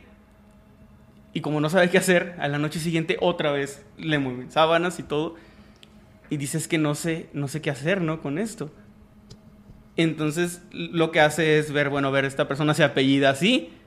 yo a la única persona que conozco que se apellida así vive en un pueblo así súper, súper, no, no, no, tan, no tan lejano, pero lejos de aquí, ¿no? Y se pone como a hacer su, su investigación de, a ver, oye, ¿conoces tú a una persona que se llama así? Ah, sí, era mi abuelo y murió hace, hace años, ¿no? ¿Y a qué se dedicaba? No, pues él cuidaba un rancho ahí, este, por ahí, por, por estos rumbos. Le dice, pues mira, tengo esto que me encontré en ese rancho y son unos papeles. No sé si te sirven o no, pero pues son papeles con su nombre, ¿no? Y la persona se queda de que, bueno, sí, es que esto no, o sea, mm, mi abuelo dice desapareció, nunca supimos qué le pasó. Y pues estos documentos estaban perdidos, o sea, son cosas de él, son pertenencias suyas que no sabíamos dónde estaban durante años. Y pues gracias, ¿no? O sea, los, los vamos a dejar aquí. Realmente es como que no. Dice mi tío que él se imaginaba como que no, pues una herencia, algo. Dice, no, no, no, simplemente eran sus cosas y él quería que estuvieran en, en su casa, con su familia, ¿no? Para lo que para él era importante. Sí. Dice, yo no sé si él murió ahí, si lo mataron y lo enterraron ahí, o si simplemente en serio desapareció y le pasó algo, en, tuvo un accidente. Pero desde que yo entregué esos, esa cajita y esos papelitos, yo pude dormir en paz y, y seguí mi trabajo. Como un año más estuvo trabajando ahí sin ningún problema. Hasta que se acabó. Es que es como por ciclos o algo así me explicaba él. Ajá. De que no es un trabajo de años, sino que pues, por unos meses o a lo mucho un año. Y me, me acordé de esa historia ahorita por lo que decías, de que es como esto de, de gente que tiene cosas que a lo mejor para nosotros son simples. El hecho de decir, oye, pues son un. aquí, eh, dale mi INE a mi nieto. Pero, pero para ellos son cosas importantes. O sea, son cosas co- con las que no pueden descansar si no, si no logran Resolverlo, obtenerlo, ¿no? ¿no? Resolverlo. Ahorita, por ejemplo, el capítulo que se estrena para nosotros que estamos grabando, o sea, hoy, hoy, tal cual, que ustedes están cumpliendo 10 años y que, este, pero cuando la gente vea esto, ya es como el pasado, pero yo les voy a hablar del futuro, de un capítulo que grabé en el pasado. Jorge Moreno, él hace investigación de fenómenos paranormales, es, es buenísimo y aparte tiene esta capacidad de ver, escuchar fantasmas, comunicarse con ellos y más. Yo le contaba que si en algún momento había tenido algún tema ahí como complicado y me dice, sí, no manches, o sea, una señora que vivía con su esposo y con su hijo, de repente las cosas se pusieron bien feas en casa, así tal cual, se puso bien feo. Entonces él fue y dijo, ¿qué pasó? ¿No? Y dijo, no, pues este, se mueven cosas, ruidos, esto, lo otro, o sea, feo. Y le dice, y o sea, antes pasaba, lleva mucho tiempo, dijo, no. Y el esposo le dijo, de hecho yo sé quién es el fantasma. Es mi compadre. A partir del día que, que mi compadre fallece, empiezan a ocurrir estas cosas. Es mi compadre, es mi compadre. Y sí era el compadre. Lo que pasa es que el compadre era el papá del niño. Oh. Y entonces se comunica con él y le dice, le o sea, yo quiero que él sepa que, que yo soy su papá. O sea, él, él es mi amigo y es mi compadre, pasó lo que pasó, pero yo quiero que sepa realmente quién es su padre. Entonces, y yo no voy a dejar de, así, de fregar hasta que no se, no se lo digan. Entonces él fue y llamó a la mamá por separado y le dijo, oye, este, me dijo esto.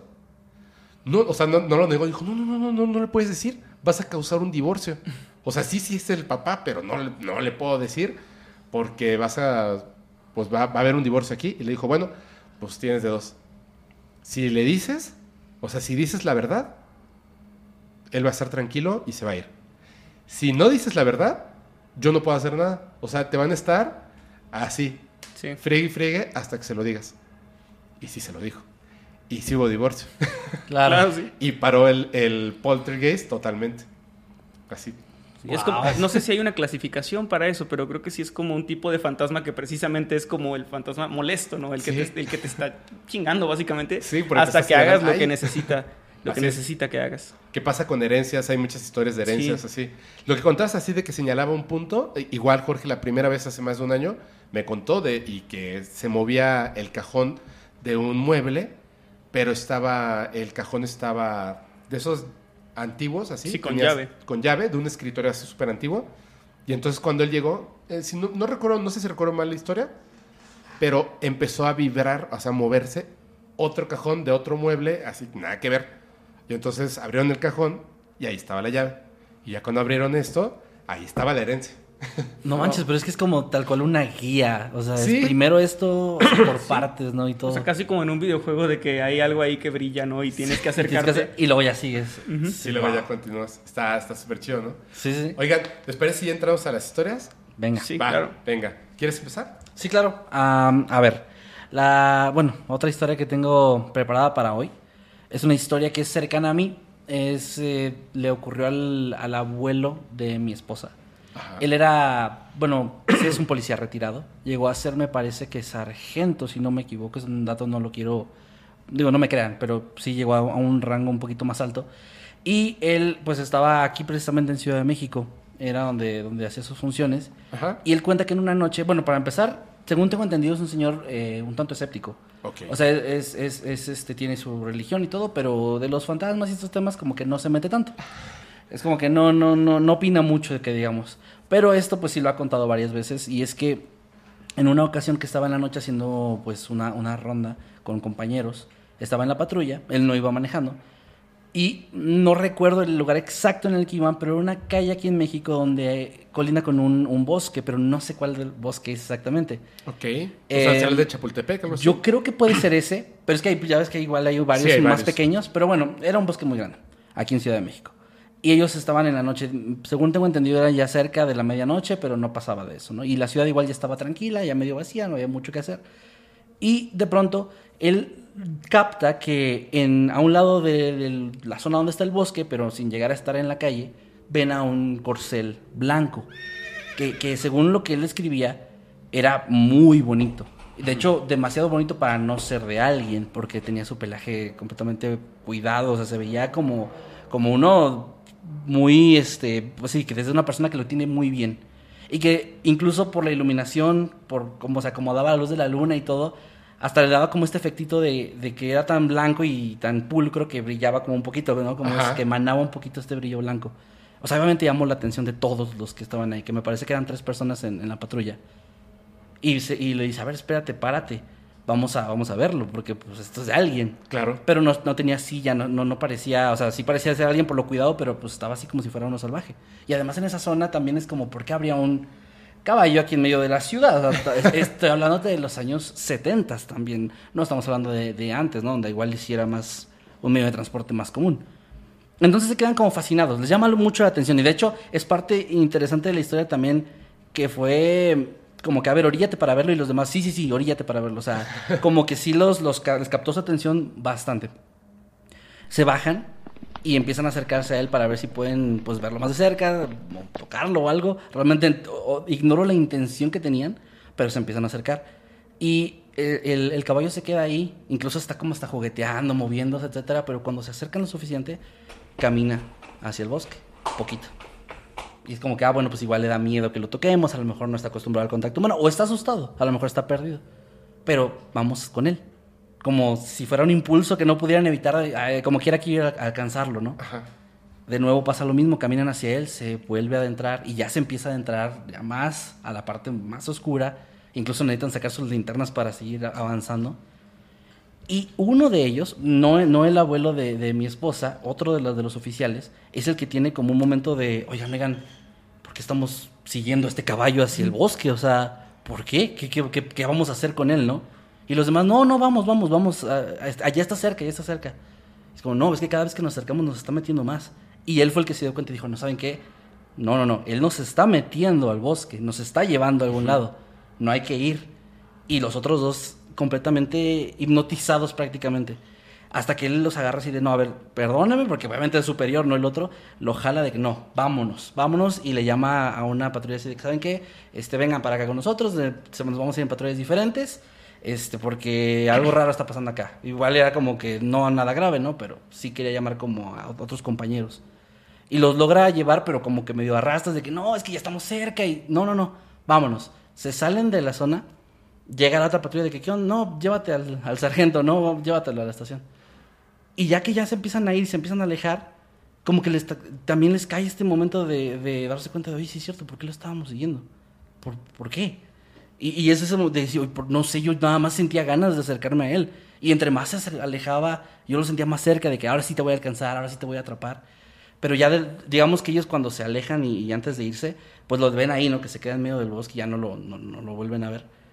Pero él contaba que nunca se había sentido como este impulso tan fuerte de que me está llamando, yo quiero tocarlo, quiero acercarme. Y ya cuando esta historia se la empiezan a contar a los demás, ya les empiezan a decir, es que sí, te estaba, te estaba atrayendo. Que era, quién sabe, pero un caballo seguro no. Que te estaba, bueno, los estaba llevando a una parte del bosque a quién sabe qué. Ay, ¿les, les puedo contar una historia? Claro, por favor, Sí, por claro. favor. No manches, qué chingón. Es que esto es de verdad. Ay, ya ven, todo pasa por algo. Creo que, creo que igual ya la conté, pero la conté. No la conté mal, la conté incompleta la historia porque no me acordaba. Ok. Antes de empezar el podcast, justo antes de empezar el podcast, eh, una amiga que no he visto hace muchísimo tiempo, ella vive, digamos que ahí en la ciudad en Mérida, le dicen como, o sea, no es un pueblo porque es, es parte de la ciudad, pero es este, son como colonias que les dicen algo así como, eh, casi casgos, algo así, no, no, no recuerdo muy bien cómo les dicen, ¿no? Ok. Como Ahí- las afueras. Sí, pero, o sea, ya está, es que la ciudad ya se lo comió, ya está dentro. Ah. Como que fue un pueblo y ya es parte de la ciudad y les ponen un nombre como Mm, tal, pero no recuerdo bien cu- cuál es. Llego y su papá, su mamá, su papá es súper súper buena onda, es un guardia de seguridad, y la mamá hace una comida deliciosa. Entonces me decía, uy, ay, este, mi mamá preparó un montón, y yo así de, ay, vamos. y entonces estando ahí, como me encantan estos temas, o sea, desde antes era así de que, yo lo digo así como de broma, que mm, como de ligar, ¿no? Pero no, a, toda, a cualquier persona que acaba de conocer, era, ¿alguna vez has tenido un evento de este tipo? Bla, bla, bla. Me empieza a contar una historia. Había, eh, él como guardia de seguridad, había un señor, había un señor que también era guardia de seguridad. Ellos tienen, o sea, ellos, por ejemplo, cuidan eh, colonias que están todavía en construcción. O sea, se supone que no debe haber nadie ahí, pero pues entran pandillas, Sí, empiezan a grafitear o se drogan o ensucian, etcétera. Entonces ellos están cuidando. Pero obviamente, como no son policía, no pueden portar armas de fuego. Solamente eh, los estos que son como para pegar, ya La sabes. macana. ¿La macana? La macana. Entonces él estaba ahí y en el otro punto había otra persona, un señor que ya no está con vida, que cuidaba del otro lado. A ese señor le gustaba la cacería. Entonces, una noche vio un venado. En Mérida a este, a esta entidad se le conoce como el rey venado.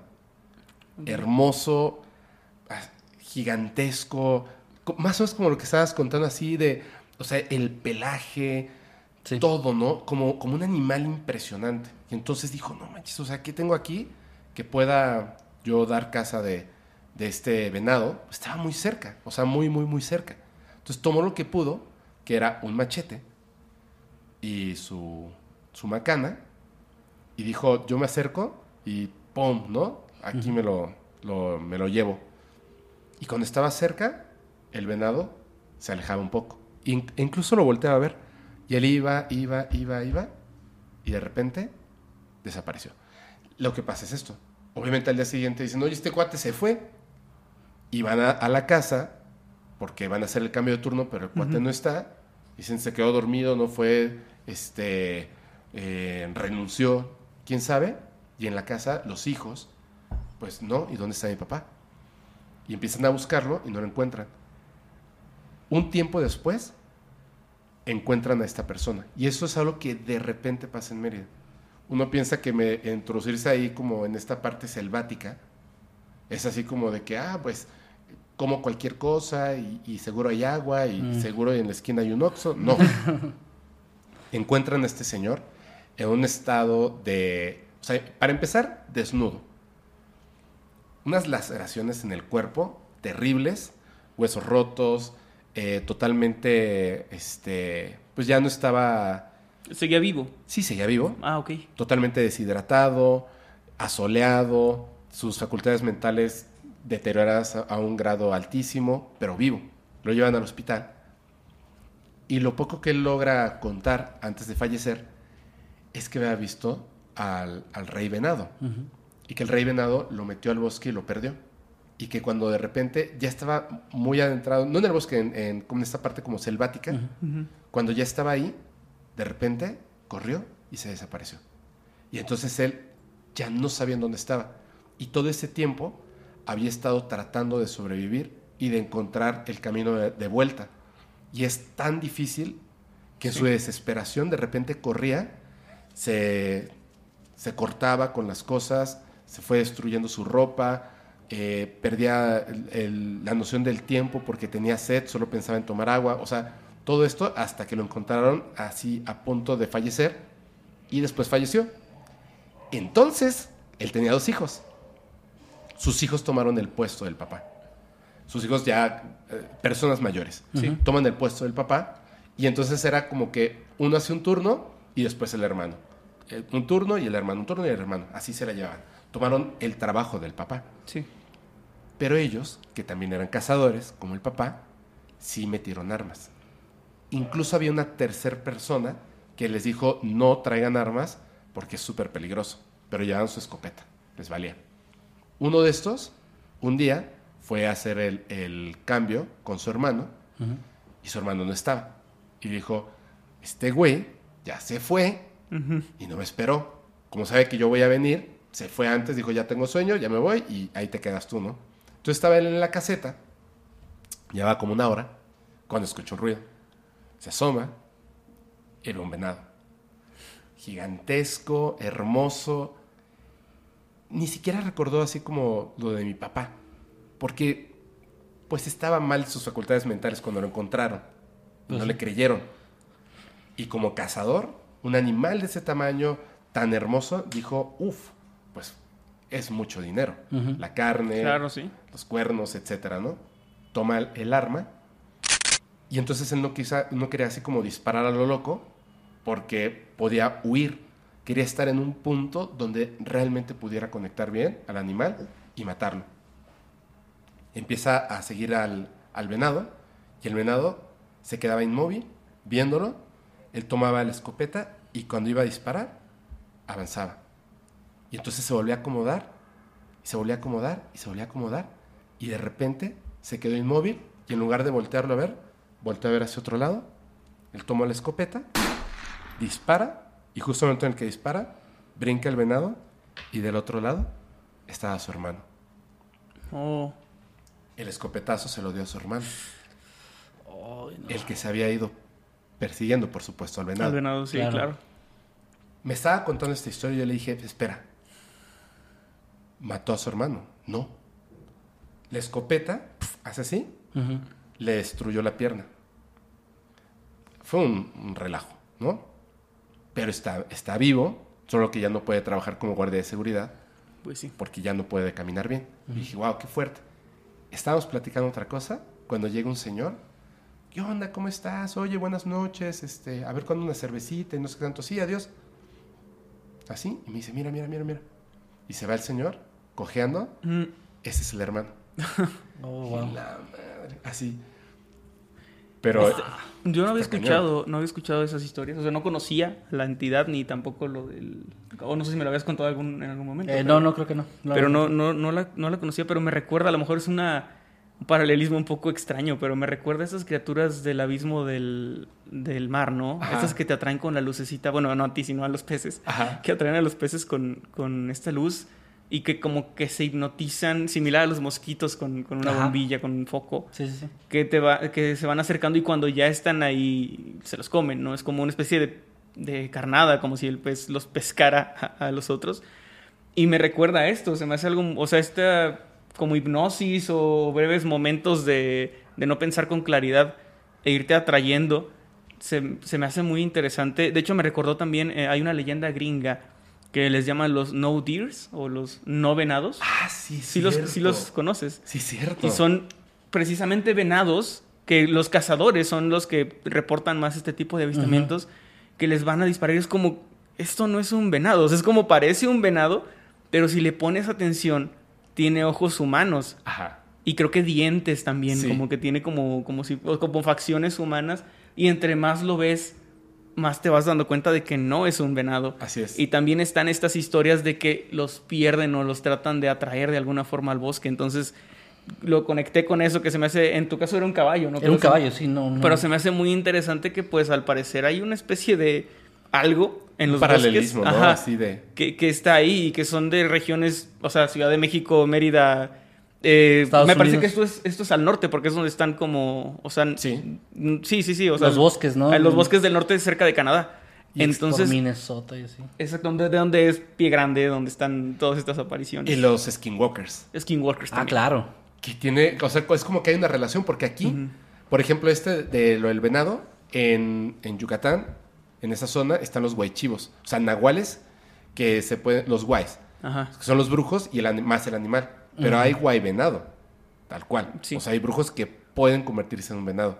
Los skinwalkers, en toda esta parte donde van de cacería a cazar venados, o en esta parte, los nahuales nahuales del centro de México. O sea, es como, como una relación entre todos, ¿no? Sí, existe ahí como inevitablemente tienes tienes que hacer cuando escuchas las historias, haces esa conexión Sí. de que si bien no son exactamente las descripciones iguales, tienen muchísimo en común y, y no puedes evitar, en, en mi caso o en nuestro caso, emocionarte o asustarte al escuchar este tipo de, de historias, que también nosotros tenemos un- una sección de relatos, o sea, lo que decíamos hace rato, que lo dividimos como en temática, Ajá. y tenemos un par de videos ahí de historias de cazadores en el bosque, precisamente. Wow. Y algunas de ellas mencionan Algo- a este tipo de entidades, que son como yo, yo vi a un venado, que cuando me di cuenta tenía ojos humanos, que son muy diferentes. Si ustedes han visto los ojos de un venado y los de una persona son dos cosas completamente distintas.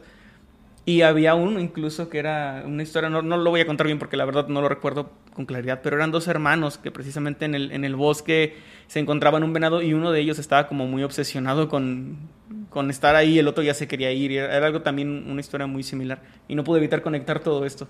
Es que, pu- sí, es que de verdad, de hecho, cuando estabas contando la historia de este corcel blanco, Ajá.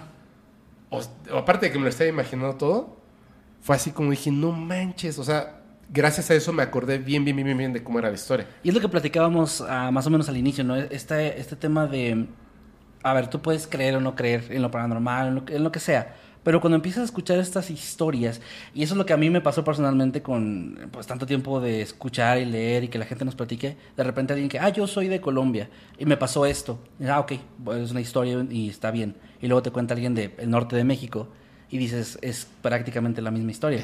Pero no es como, ah, es que esa es una leyenda. No es como, ah, vi a la llorona y soy de Colombia, porque pues ahí, bueno, ya sabes que existe la leyenda y puedes pensar, ah, pues creyó ver eso, etcétera, o incluso se lo inventó.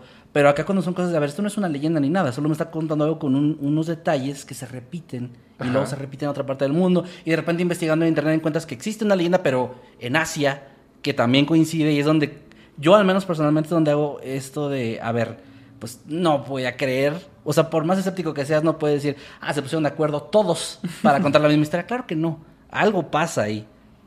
No sé qué, pero algo está pasando. Y claro que uno crea esas conexiones. Sí, es lo que les decía, ya ven, por ejemplo, de yo no creía en la parte, bueno, en los, los duendes, duendes. en los Ajá. chaneques, en este tipo de cosas, y de repente empiezo a leer, o sea, a través de que cuento de principio, oigan, creo que está pasando esto, o que estamos hablando de duendes de manera real, digamos, o sea, no real, este, seria, Ujú. Y entonces empieza la gente a mandar unas historias, por ejemplo, de los duendes que se presentan a- para llevarse a los, a los infantes recién nacidos. Ah, sí. No manches, o sea, pero son tan semejantes.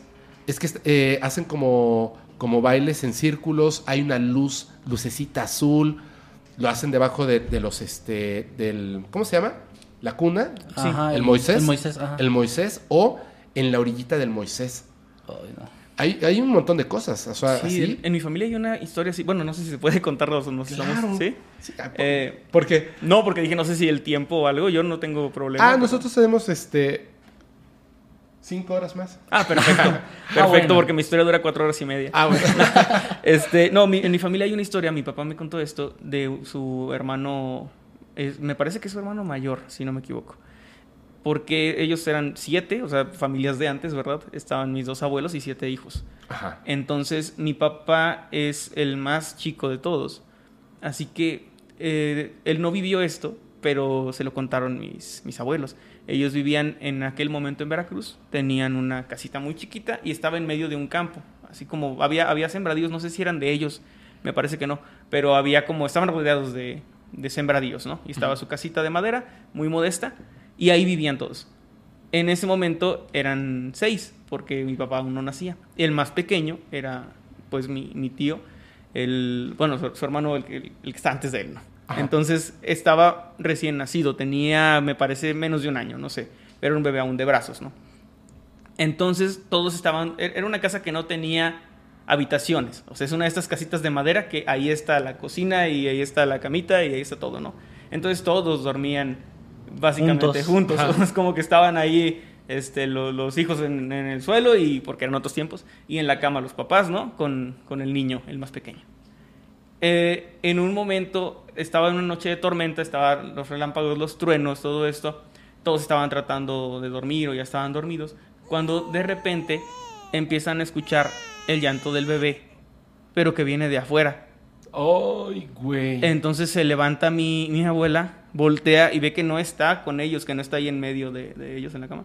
Obviamente se asusta un montón, levanta a mi abuelo, mi abuelo se despierta y lo que piensan es que o se lo llevó a alguien o se lo llevó algún animal que también no sé que puede sonar raro, pero en campo en esos tiempos y todo era posible que algo se metiera a la casa. Sí, así es. La, la, puerta estaba cerrada. Aún así mi abuelo lo que hace primero es agarrar su machete, salir en medio de la tormenta y, y trata de ver para todos lados y escucha el llanto de mi tío. Y lo trata de seguir y de seguir y lo encuentra mi tío de brazos que obviamente no podía ni gatear como a unos 100 metros de la casa, en la tierra, en medio de la lluvia, mojándose, llorando horriblemente. No había nada, no había un animal. Lo que hace obviamente es agarrarlo, abrazarlo y regresarlo a la, a la casa. Y obviamente no supieron si fue un animal, si fue otra cosa. Mi abuela decía que eran los duendes, precisamente era como su, su explicación, ¿no? De que se lo quisieron llevar. Tampoco saben por qué no se lo llevaron como tal. O sea, no, como que quisieran que se lo llevaran, que no se malentienda, sino que por qué lo dejaron ahí. O sea, no hubiera estado horrible que no lo encontraran, pero no, ellos no hicieron o no saben qué fue lo que, lo que pasó. A lo mejor porque se despertó. Probablemente. Puede ser. Porque cuando empezaban, es, es, cierto, cuando empezaron a oír el llanto, ya estaba afuera. O sea, fue como, como si se lo estuvieran llevando y de repente el niño empieza a llorar en, algún punto, ¿no? Si no son infalibles, a lo mejor lo, lo golpearon sin querer y lloró. Pero, pero, pero esa historia a mí me, o sea, yo me la imagino y es como una película de terror así, o sea, claro. es una historia bien, bien fuerte que me contó mi papá. Repito, él no lo vivió porque no, no, existía, ni siquiera no había nacido. Pero es de las historias de mi familia que son así como más, más fuertes que mi, mi abuelita, que en paz descanse, pues ya, ya, no, ya no está en este mundo, pero ella también me la llegó a contar desde su punto de vista, ¿no? Entonces es, desde su desesperación también está muy, muy cabrón porque cuando mi papá me contaba esa historia, pues es, ah, tu abuelita, tu abuelito me dicen que pasó esto, ¿no? Cuando me lo contaba mi abuelita, en su mirada tú veías ese miedo y esa tristeza y ese de estuve a punto de, de perder a mi hijo, o sea, como de que aparte mi punto ya nos extenderíamos mucho, pero mi abuelita tuvo una vida también muy difícil que en aquellos tiempos también la muerte de cuna y eso era como mucho más común.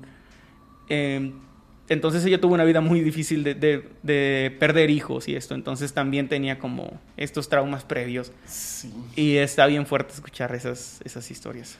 De hecho, el, ahorita que les platicaba de que estaba grabando ese capítulo de Duendes Chaneques, una vez salí con una chica, eso ya lo conté, de hecho, gracias. Mm. Bueno, no, no gracias. Ella me contó una historia de su hermana que ella no conoció, porque sí se la lograron llevar. No duendes, sino chaneques. Y cuando su mamá, después de haber perdido un bebé, que se lo llevaron, o sea, los chaneques se lo llevaron y lo lograron, y nunca, por supuesto, nunca volvió a ver a, esa, a esa bebé. Cuando se vuelve a embarazar, una persona, una, una mujer, que era su suegra, de su nuevo marido, que estaba ciega, se dio cuenta de que, de que algo estaba pasando, le contó que había perdido un bebé y le dijo, van a venir por ese segundo, por ese segundo bebé. Y fue esta señora la que le ayudó para espantar estos chaneques, hackeando como la realidad. Digo, extrañamente ella siendo ciega, le colocó tequila, o sea, eh, los vasitos, los shots de tequila, tequila, cartas, baraja, para jugar así como póker esto, dominó, creo, no me acuerdo, y cigarros y cerillos. Porque ellos quieren ser como nosotros, como los seres humanos. Eso es lo que, lo que comentaba. Y en muchas historias lo he visto. que parecen de repente, no los duendes, los chaneques, seres humanos, pero no son. Parecen, de lejos pareciera. Ya cuando los ves de cerca es, es una cosa rara, es como, como una... Como lo que decíamos de los venados, ¿no? De entre más les pones atención, vas notando cosas Exactamente. Es extrañas. humanoide. Es como una aberración de un ser humano. Eso es lo que parece.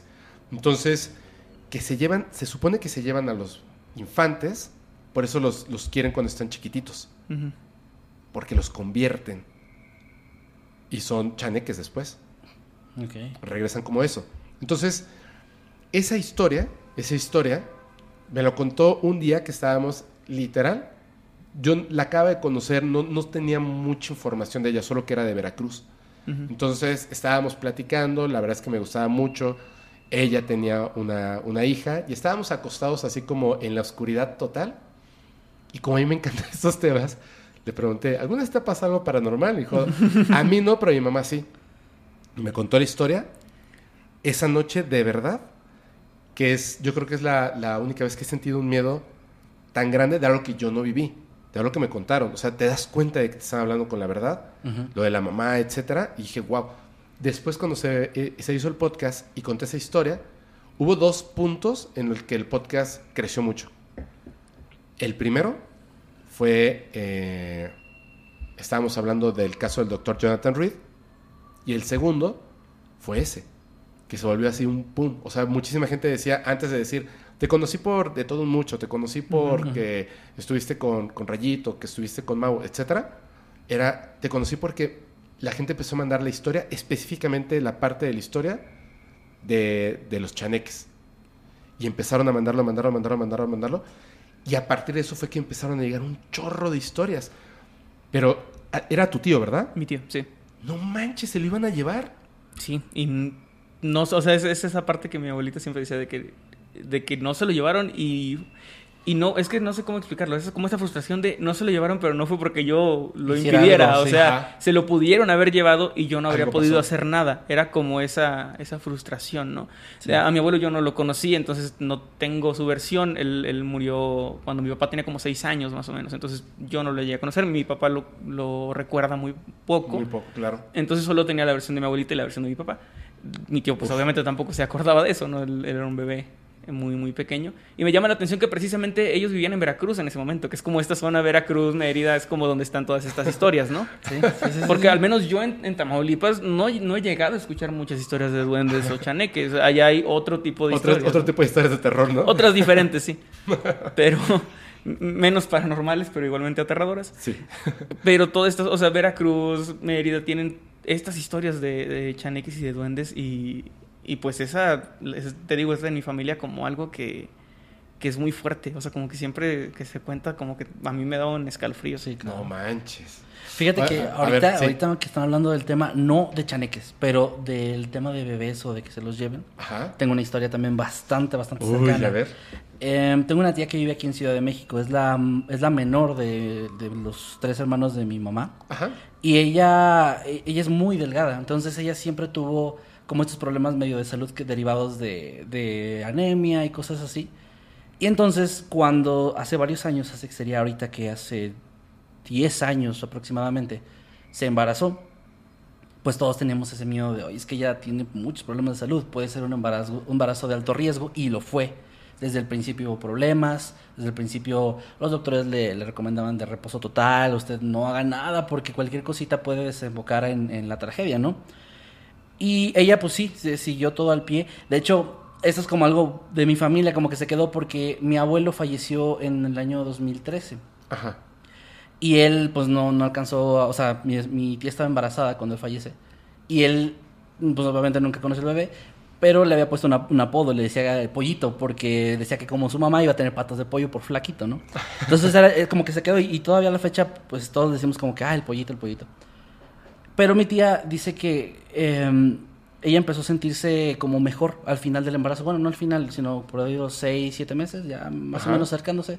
Empezó a mejorar su salud, empezó a sentir como que también subía un poquito de peso, que también batallaba. Es normal que suban de peso, ella no estaba subiendo de peso. Y, y se empezó a sentir más contenta de que al parecer, al parecer al final al menos vamos a cerrar el embarazo bien. El niño estaba saludable, lo llevaron a ultrasonido, etcétera. Pero Entonces, una noche, ya después de que mi abuelo eh, falleció, mi tía me, me- me- nos cuenta que en la casa en la que vive todavía actualmente es la misma. Voy a dar de que se la imaginen. Es el patio pequeño enfrente, está la casa, entras hacia la sala y la casa es como larga, es como está toda la parte de la cocina y la sala juntos y luego hay un espacio que convirtieron en, bueno, una, una especie de cuarto con un sofacama y un colchón y luego un cuarto hacia el fondo, pero es así como alargada, no tiene como habitaciones hacia los lados. Y en ese cuarto del fondo, ella empezó a sentirse, eh, donde dormía, y empezó a sentirse muy eh, intranquila. Ya no dormía bien, ya tenía también pesadillas, donde pensaba en, en mi abuelo, porque también le afectó mucho el tema de mi abuelo. Pensaba en todo. Y, y ya la estaba pasando un poco mal. Pero mi tío, que le mando un saludo, lo quiero mucho, pero él es un poquito de estas personas más frías, de que ya duérmete, deja de pensar en cosas, ¿no? Es como, bueno, así le decía de que no, ya duérmete, no pasa nada, tú estás- te estás sugestionando, etcétera. Y ella decía, no, es que, es que sabes que ya no quiero dormir aquí. Prefiero dormir incluso en la sala, pero este cuarto algo tiene que no, ya no me gusta, ya no me siento cómoda, ya no descanso, me levanto con dolor de espalda, etcétera. Como ponle, toda esta parte, digamos, todavía puede ser como lo normal, o sea, parte del embarazo, dolencias, este, etcétera, ¿no? Pero entonces, esa noche en particular, ella se despierta de pronto a la medianoche, bueno, no a la medianoche, más en medio de la noche, y ella, entre la poca luz que hay, empieza a sen- a sentir inmediatamente como esta sensación de desesperación y miedo que no sabe de dónde viene, o sea, como que algo la despierta así.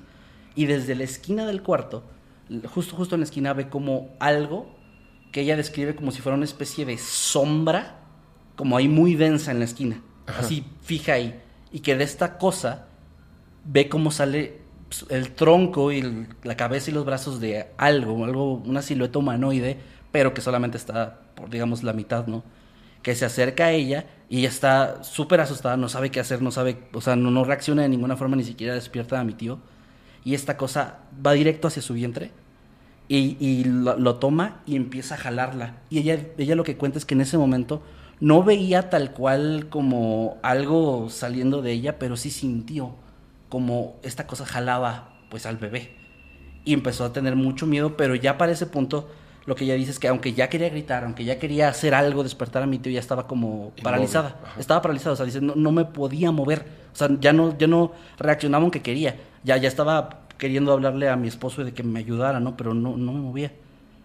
Y ella es- lo que cuenta es que esta, esta cosa termina de hacer como este, este jalón, se desaparece, o sea, se va hacia la esquina, se desaparece y ella dice, no, ya mi bebé ya no está aquí, ya no está, ya no está, ya no está.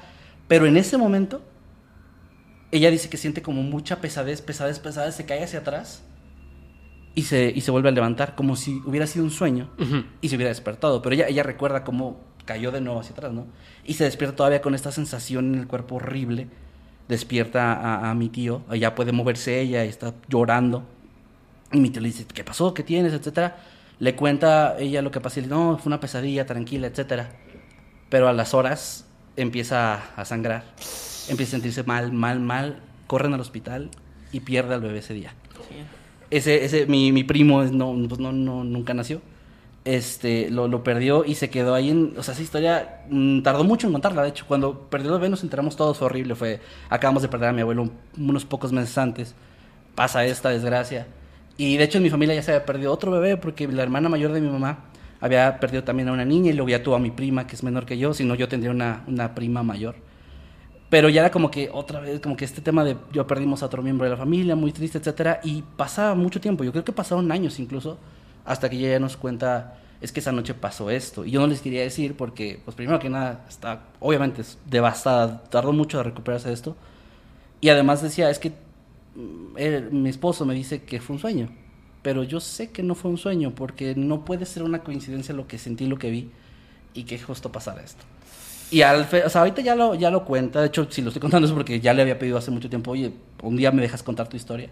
Me dijo que sí, no, no hay ningún problema. Pero sí le costaba. Y, y ahorita ya, pues es como. Ahorita, de hecho, después de eso estuvo muy raro porque después de eso, yo creo que pasaron unos dos años, se volvió a embarazar y ya nació una de mis primas. Y poco después al año se volvió a embarazar y nace otra de mis primas. Y esos embarazos súper bien, ya los pasa sin ningún problema. Mis primas son súper saludables, o sea, ya no ha pasado nada más. Pero no, no, o sea, ella se quedó con esto de no sé por qué o qué fue lo que ese día vino por mi bebé y se lo llevó. pero no, pues no pude hacer nada, no estaba petrificada completamente y pues obviamente impotente. Me, me acordé también mucho por eso que decía de tu abuelita, que ella decía, es que Sí. me, me dio coraje un tiempo conmigo misma de por qué no hiciste nada, es que no me podía mover. Y como que sentí que dejé que esa cosa se lo llevara. Y era como esa culpabilidad, yo no lo puedo ni imaginar, pero, pero No, no, no, está... Es horrible. Está, sí, está tremendo, ¿eh? Y estas historias de, de, o sea, en mi familia igual, mi abuelita, eh, pues les di, como les dije, ella tuvo problemas con que perdió varios bebés, ¿no? Y no, bueno, no los perdió tal cual como en el embarazo, sino ya nacidos, nacidos, sí. llegaron a tener muerte de cuna. Y algo que es, o sea, que es, no es que no sé si, curioso es la palabra, porque curioso suena como, pero bueno, algo interesante o raro de esto es que una de mis tías precisamente era gemela de uno, o sea, ella tenía un gemelo, un gemelo hombre o, o cuate, como le llamamos. Y eh, nacen ellos dos, sanos, bien, le ponen, obviamente a ella le ponen su nombre, a él le ponen pues su nombre, ¿no? Y él fallece mm, súbitamente sin explicación, esto que le llaman muerte de cuna precisamente. Ajá. Una mañana el bebé pues está, está muerto. Eh, pasa el tiempo, mi abuelita se vuelve a embarazar, nace y en una extraña costumbre que no entiendo, pero que al parecer era común antes, le pone el mismo nombre a este nuevo bebé que al anterior, que el que había fallecido. Ajá. Y al poco tiempo fallece también. No sé por qué les ponían el mismo nombre. Yo he escuchado que era algo que algunas personas hacían. Sí. No sé eh, de dónde viene esto, pero... Incluso no hace tanto. Eh, Esa prima que les dije que no nació, mi otra prima tiene ese nombre. O sea, como no nació el bebé, en ese caso no Ah, nació, pero mi tía se quedó con el nombre y Sí. dijo, igual se lo voy a poner a, a la otra bebé que nació, ¿no? Bueno, as- así fue como lo hizo mi abuelita. Sí. Se vuelve a embarazar después. Niño, mismo nombre, y fallece. Se vuelve a embarazar y entonces dice, le voy a poner otro nombre. Porque, o sea, ya como que en este... O sea, no, sí, como esto de, o sea, no sé si es el nombre, pero yo le voy a poner otro nombre. Nace este otro nuevo bebé, le pone otro nombre, Y todo bien. Y es mi tío el, al que les acabo de contar lo que le pasó esto, ¿no? manches. O pero, sea- pero, pero mi tío vive y está bien. Manches. Pero, pero mi abuelita ya tenía. Esto, es este previo que les digo del por qué estuvo a punto de perderlo él también y de esta otra forma. Claro. Y cómo esto le afectó, ¿no? O sea, cómo. eh, afortunadamente, después de ese suceso, al parecer ya todo bien. Después de, de él nace mi papá, que nunca, hasta donde sabemos, nunca pasó nada raro, todo, todo bien. Luego nace otra de mis tías, que quien lamentablemente falleció, pero ya, o sea, hace no mucho, ¿no? O sea, ya, ya de, de adulta, habiendo hecho su vida y todo. Eh, Pero, pero mi, de hecho, lamentablemente, cuando mi tía fallece, mi abuelita aún vivía, entonces ella también tuvo que soportar esta pérdida de, de mi tía. Ya mi abuelita a sus noventa y tantos años, ¿no? Y después de que mi, tía fallece, mi abuelita se deprime y a los pocos meses, un diciembre, pasamos un 24 de diciembre en el hospital en urgencias, ¿no? A las afu- afuera del, del hospital. Y el 26 fallece mi, mi abuelita. Entonces, eh, eh, está muy... Es algo que a mí me pegó, obviamente, bastante por ser mi familia, pero mi abuelita era una persona que yo... eh, cuando, cuando yo era niño me, me, me dejaban con ella, ¿no? Cuando mis papás trabajaban. Entonces, ella fue como la, la que me cuidaba a mí y a mi hermana. Y ella, al igual que yo, era una persona muy empática en el sentido de que si veía llorar a alguien sin saber su contexto se ponía muy triste. Ajá. Entonces mi abuelita era una abuelita a la que no le gustaban las telenovelas porque decía se la pasan llorando y sufriendo y, y yo siento bien feo. Entonces mi abuelita veía las caricaturas conmigo y le encantaban, era muy fan de, de, de todas las caricaturas. Entonces yo crecí viendo caricaturas Con y, ella. y sin que ella me dijera, no, le voy a poner ahorita en Alborada. No, o sea, ella, ah, ya empezaron este, los Simpson y así, ¿no? Como que me, me dejaba ver caricaturas y era algo que yo recuerdo con mucho cariño. Y ella lo único que hacía ya en su edad más adulta, ya, ya, ya más grande, ¿no? Era ver la tele, porque ya no podía moverse bien, ya no caminaba tanto, ya no cocinaba, la atendían de que de donde comer y así. Entonces lo que ella hacía todo el día era ver la tele. Cuando le dan la noticia de que mi tía fallece, ese día ella apaga la tele y, y no la vuelve a encender nunca. Y pasan los meses, deja de comer y, y- y muere. Como una forma de, de luto, supongo. Pero es algo que, perdón, me lo, lo recuerdo y pues obviamente me pega bastante. Pero, pues a ella le tocó sufrir muchas cosas, ¿no? Y me, me sigue pegando que el final de su vida fue algo triste. Bueno, es que, es que también en...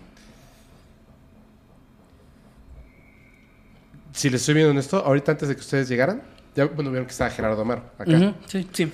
A veces cu- cuando comparto un poquito eso de, de, de tu abuela, a mí no me gusta, por eso no me gusta la televisión. Porque yo, yo también soy de las personas que si alguien se pone a llorar, así sin contexto, yo también me pongo triste. Sí. Entonces me gusta, sí me, me gusta llorar, esa es la verdad, sí me gusta llorar, pero siento que, que debe de haber como, o sea, lloras por, por una tristeza tan fuerte, pero que te va a causar una felicidad. Pero el, el mundo está lleno de esas cosas, o sea, siento que se equilibra a veces de la manera injusta hacia las personas, pero es este en ese equilibrio de la, de la vida, ¿no? Ahorita que estaba Gerardo Maro hace rato, él aparte de, de, de varias cosas de lo que vino a hablar al podcast, él es rescatista de animales. Y yo conté algo de un gato y no me aguanté. Me puse a llorar. Me puse a llorar así fuerte, un poquito fuerte, porque es, está como, como esta parte de, de, la, de no comprender por qué ocurren ciertas cosas de cierta manera, Sí. de cierta forma. Ujú. Mi mamá tiene, tiene un don, yo diría, pero más bien siento que, que no, es que no son dones.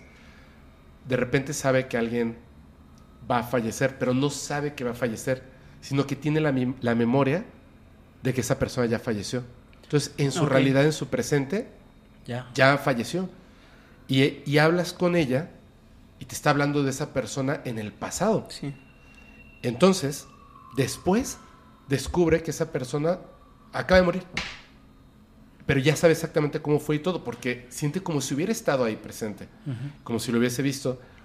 Y eh, hay personas, obviamente, a su alrededor, eh, mi papá, su ex esposo y otras personas que dicen, oye, ¿qué onda? no?". O sea, al grado de llegar a la desesperación, o sea, ¿cómo me puedes hablar de eso? Pero no es todo lo que se queda ahí, sino que una de estas personas, en sus sueños, después de que había, ya sabía que había fallecido, pero todavía no fallecía. Y luego cuando fallece, se presenta en sus sueños, en sus sueños ella no sabe, o sea, sí sabe que está fallecido, pero se le hace extraño que esté vivo ahí. Y le dice, mija, por favor, le puedes decir a tu tía, y le da un mensaje, que para ella no tiene ningún sentido, y le pone unas monedas de cobre en las manos, en la mano, así. Cuando él se despierta, pues le habla a mi tía y le dice, pasó esto. Y era, era real, pero fue muy fuerte. Lo que sucede es, es lo siguiente, que es la parte compleja. Yo crecí con esas historias. Yo no tuve mucho, o sea, de verdad, y lo voy a decir, y, pff, espero, espero, a ver, Sí. yo con mi abuela no tuve mucha cercanía, porque mi abuela solo veía las telenovelas. ¿Ok? Pero con mi abuelo, yo quería tener mucha cercanía. Sí tenía una cercanía porque yo no, no estaba como, mi papá no estaba presente, a veces estaba en esa infancia. Entonces cuando yo veía a mi abuelo, yo veía esa figura paterna. Pero él estaba más interesado en otras cosas. Hasta que yo crecí, fue como que hubo una conexión un poquito más compleja. Al grado de que yo llegaba a ver a mis abuelos y a mi abuelita la saludaba y decía, hola mami, ¿cómo estás? Bien, hijo, no sé qué. Le quitaba el mute a la televisión porque ya estaban las telenovelas. Y era ese, esos cinco segundos y ya cuando me iba, eh, despedirme y bye. Eso era. Pero con mi abuelo, yo ya sabía, ya como adulto o joven, yo ya sabía cómo llegar a él porque él se me hacía muy interesante. Entonces iba y sacaba dos cervecitas y le decía, ¿qué onda, papi? ¿Una cervecita? Sí. Y le decía, oye, cuéntame algo que, que raro que te haya pasado cuando estabas joven. Puta, nahuales, este, cosas así increíbles, ¿no? Y conectábamos muchísimo. Sí. Él escribía poesía, bla, bla, bla, bla. Fallece mi abuela y la verdad es que yo no tuve, como no tenía esa cercanía, no me afectó tanto. Yo viajé a, a- a Campeche, a Mérida, cuando ella estaba a punto de fallecer, pero no, no falleció y me regresé a México. Yo estaba aquí estudiando la carrera. Tiempo después, o sea, como una semana después o unos días después, no me acuerdo muy bien, mi hermano me habla y me dice, oye, falleció mami. Me dijo, te compro tus boletos para que vengas. Y le dije, como acabo de regresar y yo estaba estudiando en la universidad, le dije, ¿Es, ¿tú crees que sea muy necesario que vaya? Me dijo, la verdad es que no. Ok, pues no voy. Y le- solo le pregunté una cosa, ¿cómo está mamá? Y me dijo, ¿tú qué crees? Pues obviamente, no se acaba de morir tu mamá. Claro. Y dije, bueno, pero yo no viví el duelo de mi madre. O sea, no lo vi. Yo estaba en normal, viviendo de hecho casi solo porque estaba viviendo con mi papá eh, aquí en la Ciudad de México. Y una noche de repente, como un mes después del fallecimiento de, mi abuela, por supuesto había hablado con mi mamá, no, o sea, yo, yo la sentía normal, bien. Sueño que llego a casa de mis abuelos. Y- y era ese sentimiento del que siempre tenía cuando llegaba. O sea, voy a ver a mis abuelos, pero voy a ver a mi abuelo. Y cuando entro, él está en el sillón donde siempre se sentaba, llorando súper fuerte. Tanto que no notaba mi presencia al entrar. Y veía a mi abuela que ya no caminaba, que había tenido un accidente. Yo la vi cuando se cayó, se rompió la cadera y que andaba o, o en, en esto o en silla de ruedas. La veía joven, con- o sea, y el- la claridad de, de- de la paz tan grande que básicamente brillaba. Tenía el cabello, eh, o sea, hermoso, joven. Estaba con una bata como, como roja carmín, así como de esas que dices, ay, hasta yo quiero tener una así. Y tenía una taza de café y le venía soplando, como que estaba calientito, recién hecho, y venía caminando. Entonces yo la veía, yo sabía que era mi abuela. Y le decía, mami, porque mi abuelo no me pelaba, de que estaba llorando muy fuerte. Y yo le decía, mami, este, ¿qué le pasa a papi? Y me decía, está muy triste porque yo me fui y él se quedó. Dile por favor que no me llore. Y me daba unas monedas, me cerraba la mano y yo me despertaba. Inmediatamente, pues obviamente conecté con la historia de mi mamá Claro. y le hablé. Yo no, yo no sabía que mis palabras le iban a lastimar. Porque ella estaba viviendo el momento de ir a ver a su papá y su papá solo lloraba. Y no notaba la presencia de otras personas porque estaba en duelo. Estaba llorando muy fuerte, como lo soñé. Y cuando se lo dije a mi mamá, se quedó muda fue muy fuerte. Y le dije, en ese momento me caí en cuenta, dije, verde. Y le dije, perdón. Me dijo, no, no te preocupes, tienes razón.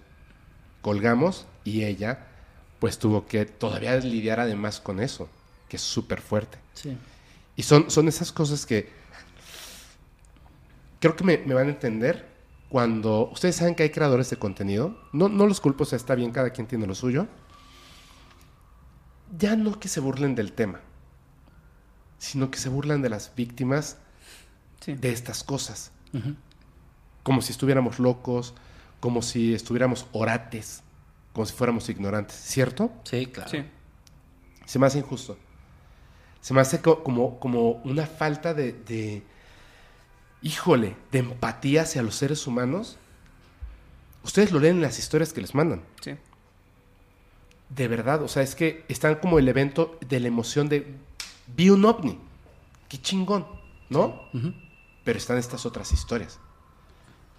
No, ma- o sea, son fuertes, o sea, son cosas difíciles, o sea, y es, yo siento que, que los temas paranormales de alguna manera no los entendemos muy bien, pero, pero tienen un, tienen un algo, tienen algo que, que al final nos une y que nos permiten como por lo menos mantener un ligero contacto a veces con esas personas que se fueron.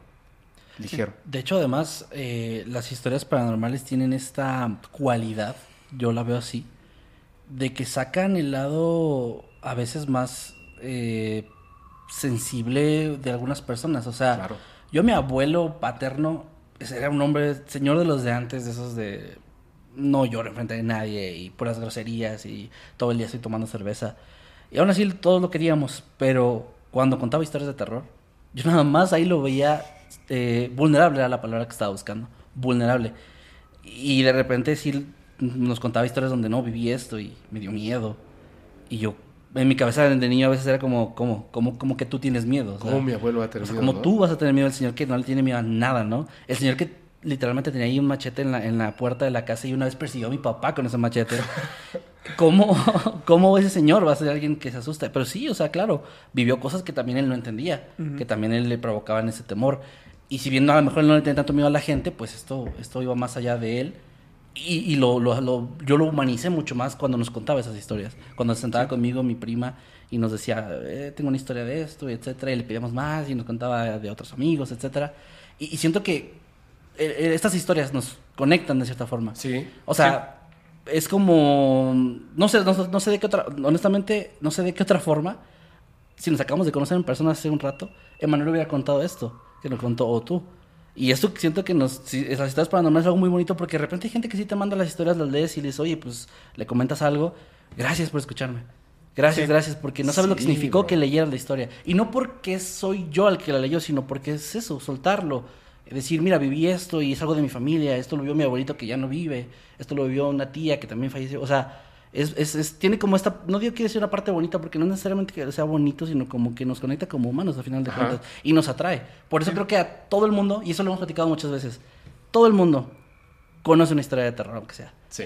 ya sea propia o que alguien se la contó. Y es un gran iniciador de conversión. Ah, parece chiste, pero sí parece, sí es el... ¿Has vivido algo paranormal? No, pero tengo una tía que... Y, Incluso Sí. si la persona es la más escéptica del mundo y no Sí. cree en nada, Sí, sí, sí. te- Tiene tiene, una historia de que su tío, de que su tía, de que su abuelito. Y de hecho es una, es una, no discusión, pero un tema que sale con nosotros. Precisamente porque como no nos ha pasado nada, o bueno, ahorita ya vimos que sí, pero no algo así que digamos nosotros somos, no, es que somos, este, nos pasa siempre o así. Cuando lo hemos dicho, porque nos preguntan muy frecuentemente, ¿les ha pasado algo paranormal? La verdad es que no, o tengo esta historia, pero no estoy seguro. Mucha gente se llega incluso a molestar con nosotros, como si fuera nu- nuestra culpa. Pues, ¿no? No, pues deja, deja, o sea, hasta parece que quisieran que les mintiéramos, de que no, déjame te invento algo, ¿no? Pero nos pasa porque dicen, entonces no se toman en serio las historias que, el- que Ah, les no, manda la para gente. nada, para y es nada. como, no, no, no, o sea, ah, yo no sé, o sea, yo a lo mejor yo no te puedo asegurar si lo que mi abuelita me contó de, que mi tío estaba ahí llorando en medio del campo fue paranormal o no. Si tuvo una explicación científica espaciotemporal, a lo mejor la tuvo. Pero de que mi abuelita vivió eso y lo sufrió y fue una experiencia que le pasó, así fue. Entonces, más allá de si la explicación y si ese ruido que oíste lo hizo un fantasma o lo hizo un demonio o fue solo el viento, si a ti te marcó y, y tú viviste ese miedo, la experiencia es real en ese sentido, o sea, la experiencia pasó. Y cuando nos envían sus historias y las leemos, no es que esté, o sea, como que se imaginan que porque no nos ha pasado algo paranormal, estamos ahí de, ay, no, o sea, que ¿Qué como tontería es eso? o algo. Sí, no, no, si no. eso fuera para empezar, ¿para qué tendríamos un programa? Porque nos gustan estas historias, o sea, Claro. no tendría ni sentido Claro. de que si yo soy alguien que no disfruta del terror, que no le gusta, que no o que lo, lo minimiza, pues para qué tendría yo un, un canal que se dedique a contar historias de terror. De la gente. Pero es, es, es muy extraño que, que creo que mucha gente cree que no empatizamos a veces. Y, y no, o sea, yo jamás podría escuchar estas historias que me contaba mi abuelita, que me contaban mis tíos, y ridiculizarlos o, o- o reírme de su sufrimiento. O sea, no, no podría, de la misma forma en que no podría hacerlo con cualquier persona que me, que me contara. Porque luego nos llegan historias bien fuertes que ni podemos poner en los videos porque incluyen cosas que YouTube y otras plataformas no, no, no podrían Hace que buscar otras palabras, ¿no? Para de Sí. repente ni, Sí. deja- ni siquiera el monetizar, o sea, el publicarlo. de y repente. publicarlo. Sí, Exactamente. Sí, sí. De, de- de repente hay cosas así como muy fuertes. Pero como dice Kevin, la gente te cuenta la historia y con que tú la leas y empatices y le dediques unas palabras es a veces suficiente para que ellos puedan soltar eso y saber que, no, o sea, obviamente no somos psicólogos ni nada de eso, pero el simplemente contar algo y saber que no te están juzgando es bastante. El saber, es. porque mucha gente tiene en su círculo familiar, no puede contarle a su mamá o no puede contarle a su papá que le está pasando algo raro, algo que no puede explicar, porque se pueden enfrentar a burlas, se pueden enfrentar a, A a regaños incluso. Y saber que hay una persona a la que le puedes contar tu historia y, y que no, o sea, si esa persona no va a tener la certeza de si lo que te está pasando es paranormal o no, pero con saber que no te va a juzgar y que él te va a escuchar es más que suficiente. Así es, así es. A veces lo que necesitas es ser escuchado. Es eso. Y justamente en estas historias, antes, bueno, antes, antes, eh, digamos, a, a lo mejor en hace unos 20, 25 años, que siempre lo pongo y digo, la verdad, qué valientes las personas que no se tenían que enfrentar a, a, a tu cámara desde la comunidad de tu casa y decidir, no leo los comentarios, sino gente que iba a paneles como, como los programas antiguos de Televisa, donde había público Sí. y donde habían escépticos Claro. y se sentaban ahí a defender sus, sus puntos y los otros así de, eres un orate, estás loco, la gente se reía de ellos. A mí me parece increíble, hay un caso de, de una abducción, el caso de Mauri Rivera, si pueden, o sea, hay un capítulo donde hablamos de eso con, con Mariana Maus, pero en YouTube si buscan a Mauri Rivera, ¿y usted qué opina? No manches, él hablando de su caso y de repente pues en su idiosincrasia dice cosas que suenan graciosas, pero no lo está diciendo porque sea gracioso, está hablando de que se hizo del baño encima y no estoy hablando de pipí. Y la gente se, se, se carcajea. No manches, o sea, este cuate tuvo tanto miedo, Sí. tanto miedo que literalmente se hizo en los pantalones. Y tú te ríes, wow, ¿no? Pero ahora ya estamos en otro punto, porque ahora la gente dice, ya puedo hablar, ya puedo ser escuchado, ya me puedo quitar ese peso de encima. Sí. O sea, de, de cosas súper fuertes que a lo mejor ni siquiera le encuentro una explicación. Y la única posible explicación que le puedo dar es un ente este, oscuro, maligno. Lo que eso signifique, ¿no? Y ahora ya pueden contarlo y pueden tener eso. Y a lo mejor no se atreven a contarlo directamente de sus palabras, pero se los mandan y ustedes lo cuentan. Estaba escuchando que decían antes de empezar que no, no le mochan cosas a las historias y tratan de que se mantenga en el concepto original. Sí, ni le quitamos ni le ponemos de más, tratamos lo que las correcciones que hacemos a las historias son meramente ¿De ortográficas, estilo? De estilo, de gramática, ¿no? Pero pero no vamos a inventar de que ah, no, es que dijo que dijo que no supo lo que vio, yo voy a poner que vio al diablo. O sea, no no no, Sí, no no, hacemos no, no, eso. Yo la verdad, honestamente, yo sí he, he modificado una, una cosa. Eh, ustedes escriben historias de ficción, ¿cierto? Sí. Los dos. Sí. Ok. A veces la parte más importante es el final. Sí, 100%. totalmente, 100%. totalmente. Es el final. A mí me mandaron una historia. Bueno, nos mandaron una historia, hicimos un concurso de nahualismo. Esa historia no estaba, eh, o sea, estaba mal escrita. Porque la estaba contando como se le, se le vino la memoria, así pam, pam, pam, pam, pam. Entonces yo dije, no, a ver, espérame. Esto, este evento lo paso aquí, este evento lo paso acá, y este evento lo paso acá. Y fue tan, o sea, así, que fue una de las que ganó. Y además dio, dio pie a otra historia, a otra, pero otro concurso. De, de, o sea, de cambiar como los elementos. O sea, la misma historia, tal cual, Sí. pero cambiar los elementos. Y hubo otra donde al final yo le agregué una frase. Ajá. Nada más porque cerraba así como que bien chingón. Sí. Y sí cerró bien chingón y también ganó. Nosotros sí hemos hecho ese tipo de cambios, porque Ajá. recuerdo, por ejemplo, ahorita que decías lo de la estructura, nos mandan una historia, por decir algo, que eh, comienza con, yo vi el fantasma de mi tío que había fallecido poco tiempo antes, y esta es la historia. Y yo como, es que este es el plot twist, o sea, Exacto. mejor este parrafito lo pasó al final, me cuentas la historia, yo estaba en mi casa, tal, tal, tal, tal y tal, y al final, pues resulta que era el fantasma de mi tío que había fallecido, y, y ya con eso, la historia, la historia Sí. amarra Sí, completamente, se ¿no? hace bien potente. También a veces hay frases finales que sí hay que modificar o parafrasear porque terminan en, en, no sé lo que me pasó ese martes y me dio miedo.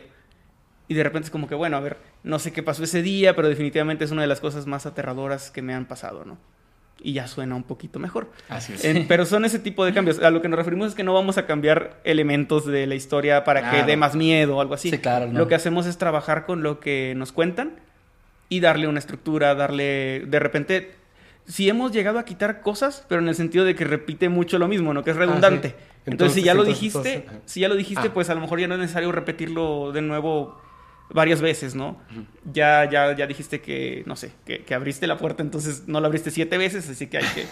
pero son ese tipo de cosas, pero la, la esencia, la, la historia tal cual, la, la tratamos siempre de respetar lo más posible. Qué fregón, qué fregón. Pero a ver, a ver, a ver, a ver. ¿Pueden contar cada quien una historia así, ahora sí que de su autoría? Que ustedes digan, híjole, este está así. Digo, la verdad es que yo ya estaba hasta ponerme sentimental porque estábamos tocando como que temas Sí, sí, muy, sí, muy, muy, muy-. Se puso denso. Se por puso denso. Entonces vamos a pasar, si, si les late, a historias de ficción. Hay un- yo, voy a- yo les voy a contar una, que además ya la conté, pero es que me taromé. Estamos hablando de ficción y esa yo no la escribí. Ok. Yo no la escribí, por ahí la, la- la leí, la modifiqué y ya, ¿no? O sea, le- ahí sí le cambié muchísimo porque es una historia, tal cual. Es una historia, no una experiencia. Pero este, ¿quién quiere empezar? Ay, déjame pensar, porque es que mm, obviamente no te la podemos contar como palabra por palabra, pero a ver, Recrearla. recrearla. Lo más cercano posible. Como en primera persona, así como narrada o... Ah, como, como quieran. ¿Quieren que les cuente yo primero esta? Sí, Si- por si quieres favor. para darnos Va, tiempo. va, sí, sí, sí. Es que tenemos que elegir y luego de ahí ya... Yo siempre digo que, que las cosas, este. O sea, como que están conectadas todas, ¿no? O sea, pasan por algo y no lo puedes Es planear. que tú cuentas una historia que tiene un elemento que me recuerda algo a mí de una historia y yo, yo lo cuento y luego él se acuerda de otra con lo que yo conté. Y Sí. es así, o sea, es como que vas... Y como llevamos tanto tiempo contando historias, obviamente Sí. tiene que salir algo. Sí, algo, Sí, algo ahí sale. saliendo. De hecho, ahorita que estábamos hablando mucho de infantes, la historia que les voy a contar tiene, tiene dos elementos que, ah, desde mi punto de vista, son, son este. O sea, uno es lo que a mí más me gusta y el otro es, pues, infantes, ¿no? ¿Ustedes alguna vez han escuchado que en los casos de abducción, encuentros cercanos con estas naves o estos seres, hay personas que después, como el caso de este, eh, uy, que estaba haciendo, este, estaba buscando piedras, le gustaba la geología y estaba en, al norte de Canadá y ve un ovni y el ovni lo ataca y después, pues, queda radiado y todo este rollo. ¿Lo han escuchado? Me suena, pero no me acuerdo A mí me suena No me acuerdo ahorita cómo se llama, pero igual tengo un video de, de, este, de este caso.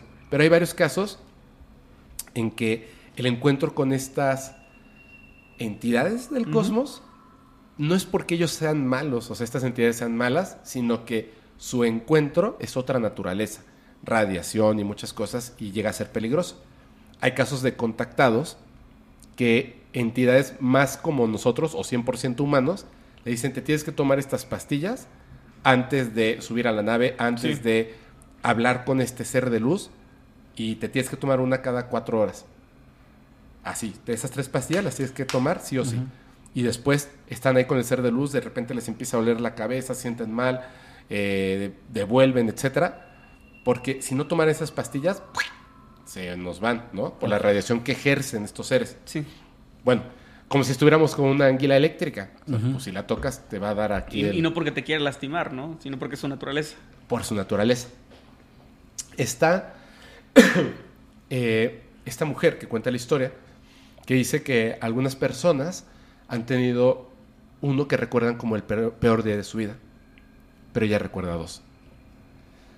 Estaba una, una noche en carretera con su hijo, su hijo pequeñito, muy, muy chiquito, y pues era una familia de dos miembros, el, niñito y ella. Entonces iba en la carretera en la noche y ocurre este evento que muchas personas han vivido en carretera. Totalmente oscuro, te encuentras totalmente solo, hacia atrás y hacia adelante, el único coche que alcanzas a ver, pues eres tú. Y de lado, entre los árboles en el bosque, una luz muy fuerte de repente. Y esa luz se da cuenta de que se está moviendo en paralelo con ellos. Se asusta y trata de dar una explicación, qué es lo que estamos viendo. Y, su hijo le está diciendo, mami, mami, ¿qué es esa luz? ¿Qué es esa luz? Mami, mira. Y le dice, no, no, tranquilo, tranquilo, pero el niño no está asustado. Ella está asustada, obviamente pensando en lo que puede llegar a pasar. Y en efecto, esta luz de repente se acerca y es una nave. Una nave muy brillante que está del lado donde está su hijo. Y ella tiene mucho miedo porque de repente el coche empieza a bajar, las luces empiezan a bajar en intensidad, la radio empieza, se va la señal por supuesto, pero uh, se empieza a apagar, se empieza a apagar, y el coche empieza a bajar la velocidad y está súper asustada gritando y el niño está tranquilo. Hace pegado, pegado totalmente en la ventana, viendo esa luz. Y de repente. Desaparece. Mm, y el coche vuelve a agarrar fuerza y ella está sumamente espantada, pero no pasó nada. Y el niño él está tranquilo. A la mañana siguiente, después de esto, así como del evento, el susto y todo lo demás, es el primer peor día de su vida. Dice que está abajo, está preparando el desayuno, todo así listo, lo dejó dormir hasta tarde y lo escucha que viene bajando, así descalcito, viene bajando. Y le dice, mami, mami, tengo comezón en mis partes íntimas. ¿Cómo? Y está como lo nota que a lo mejor no es nada más la comezón, sino que se ve que el niño está como sufriendo. Pues obviamente lo revisa y ve que está, pues están inflamados y están muy enrojecidos. Y dice, ¿qué, qué pasó, no? Inmediatamente va al hospital y le dice al doctor, no, no sé qué tiene, pero, pero ¿lo pueden revisar por favor? Sí, claro. Desde el momento en el que el doctor le pide al niño así como, por favor muéstrame, desde el momento en que lo ve, se da cuenta de que eso no es una inflamación, sino que algo creció ahí. Y le dice, me cuesta mucho trabajo darle esta noticia, pero vamos a tener que hacer estudios, porque creo que lo que tiene su hijo es un tumor. Pero no lo tenía ayer. Pero pues lo tiene hoy y tenemos que hacer los estudios rápido. Le hacen obviamente sus placas y más, lo mandan con un oncólogo y desde que lo ve dice, qué extraño. ¿Usted dice que esto no estaba ayer? No, no, ayer no estaba. O sea, yo lo baño todos los días. Esto no estaba, pero ahora sí está. Lo que vamos a hacer es que ya vamos a tener que operarlo. Y no le voy a mentir. Por la forma en la que está esto, no está los tumores no crecieron al lado del órgano de su hijo. Están como envolviendo esta parte del órgano de su hijo. Y vamos a tener que retirar toda esta parte. Y usted va a tener que aprender a hacer que su hijo, pues, tenga una vida. Aunque, pues, le va a faltar esto. Pero es eso su vida y tiene que firmar estos documentos. Y los firma. Y es, dice que ni siquiera sabe cuánto tiempo pasó, si fueron días, minutos, pero de repente ya estaban ahí, en la cirugía. Y ella, eh, en Estados Unidos, ya ven que hay, hay cirugías en las que tú puedes estar básicamente presente detrás de un, vidrio, ¿no? Ella no quería ver.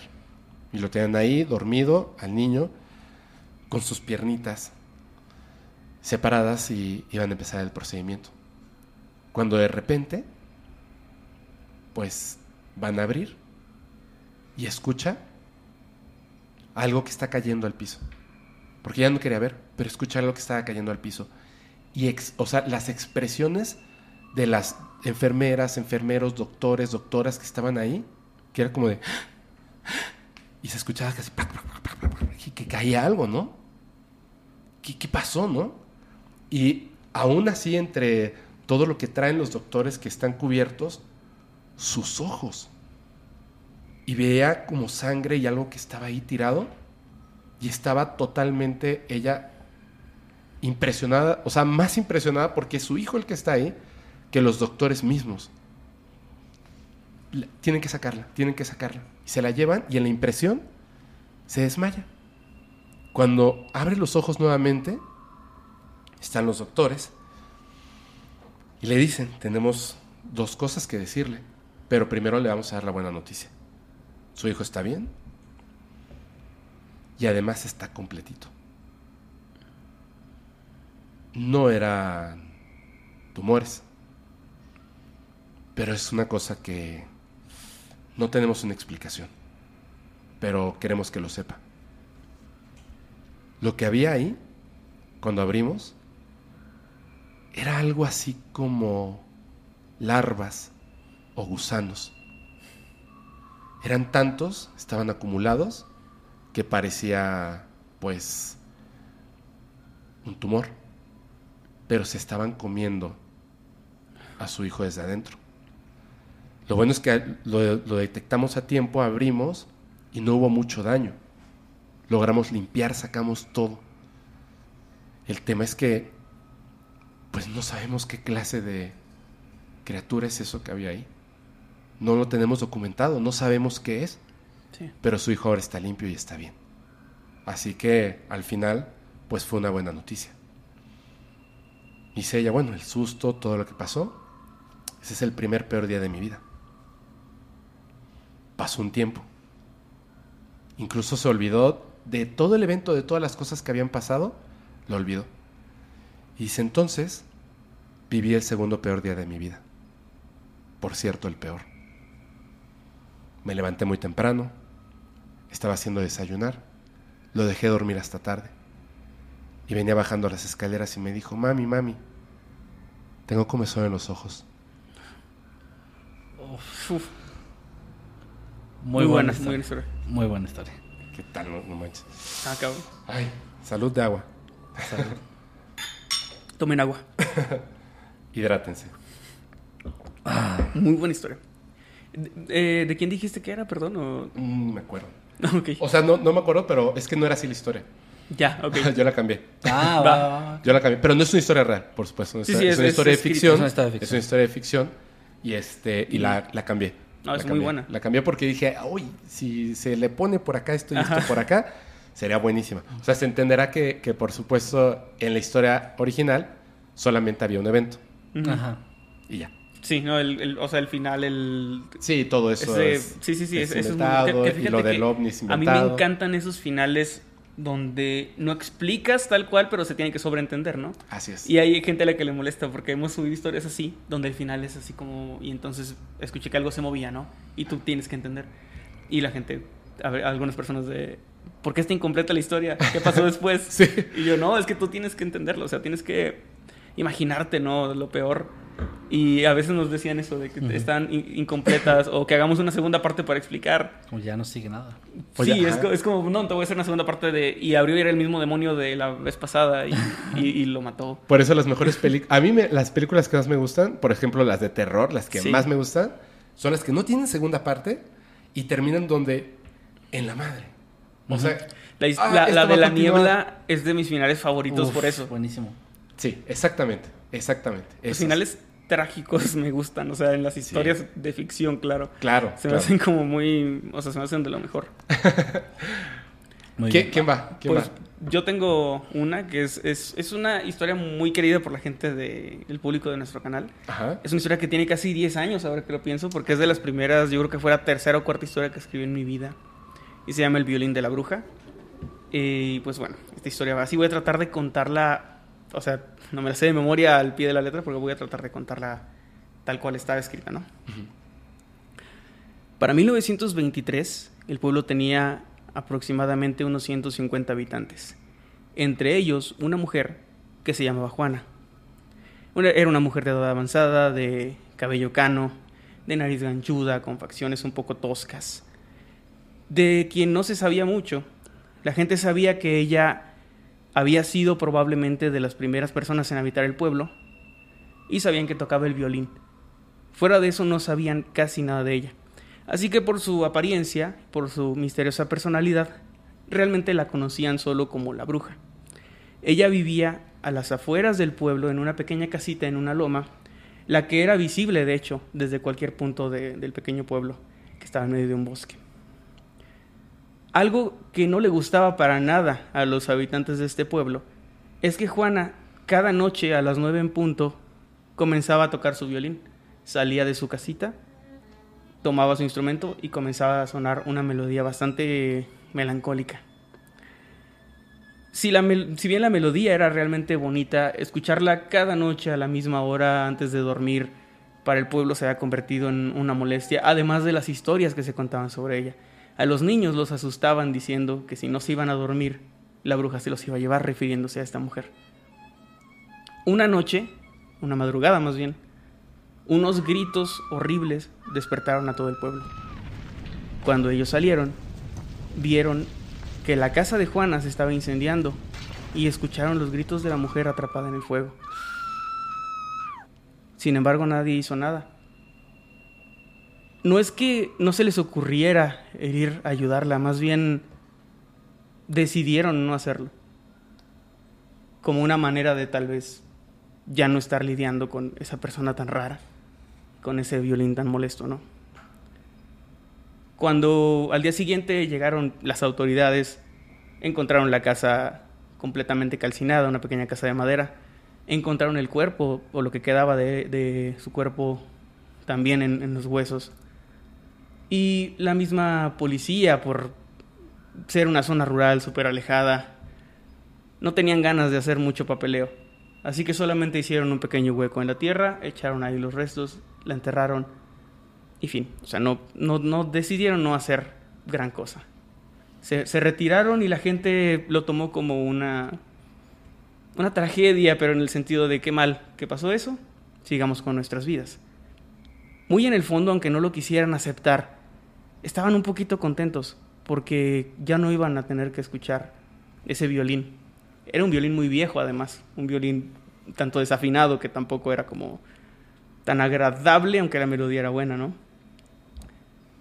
Sin embargo, esa misma noche, a las nueve en punto, escucharon sonar el violín.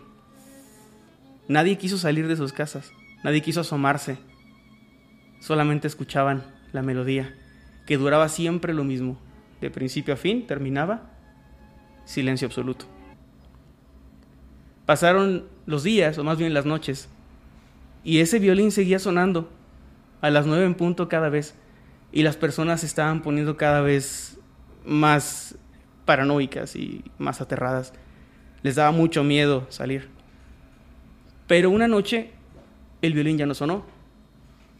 Y todos estaban contentos, aliviados. Dieron las nueve y había silencio. Se fueron a dormir y pensaron que lo que sea que hubiera pasado ya estaba superado. Probablemente había logrado de alguna manera descansar en paz, ¿no?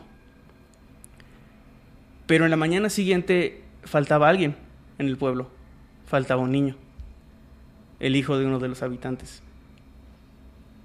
Lo buscaron por todos lados, en las casas, en el campo, pero nunca lo encontraron. Esa noche el violín sonó de nuevo. Y la siguiente, y la siguiente. Hasta que de nuevo no sonó. Esa noche desapareció otro de los niños.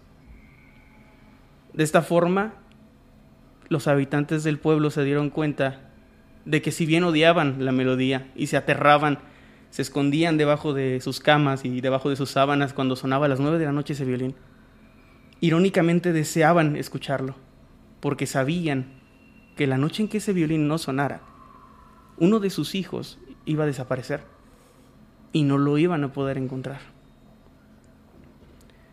Hartos de esta situación, la gente del pueblo decidió ir a la casa de la, de la bruja para tratar de desenterrarla y ver si podían dar, darle un descanso, ¿no? Se reunieron, tenían sus antorchitas y todo para defenderse si es que lo podían hacer. Y a las nueve en punto, cuando ellos estaban ya subiendo esa pequeña colina, vieron cómo la tierra se abría y de ella emergía un espectro. Era Juana. Este espectro estaba flotando, estaba, parecía que estuviera debajo del agua, sin embargo estaba en el aire.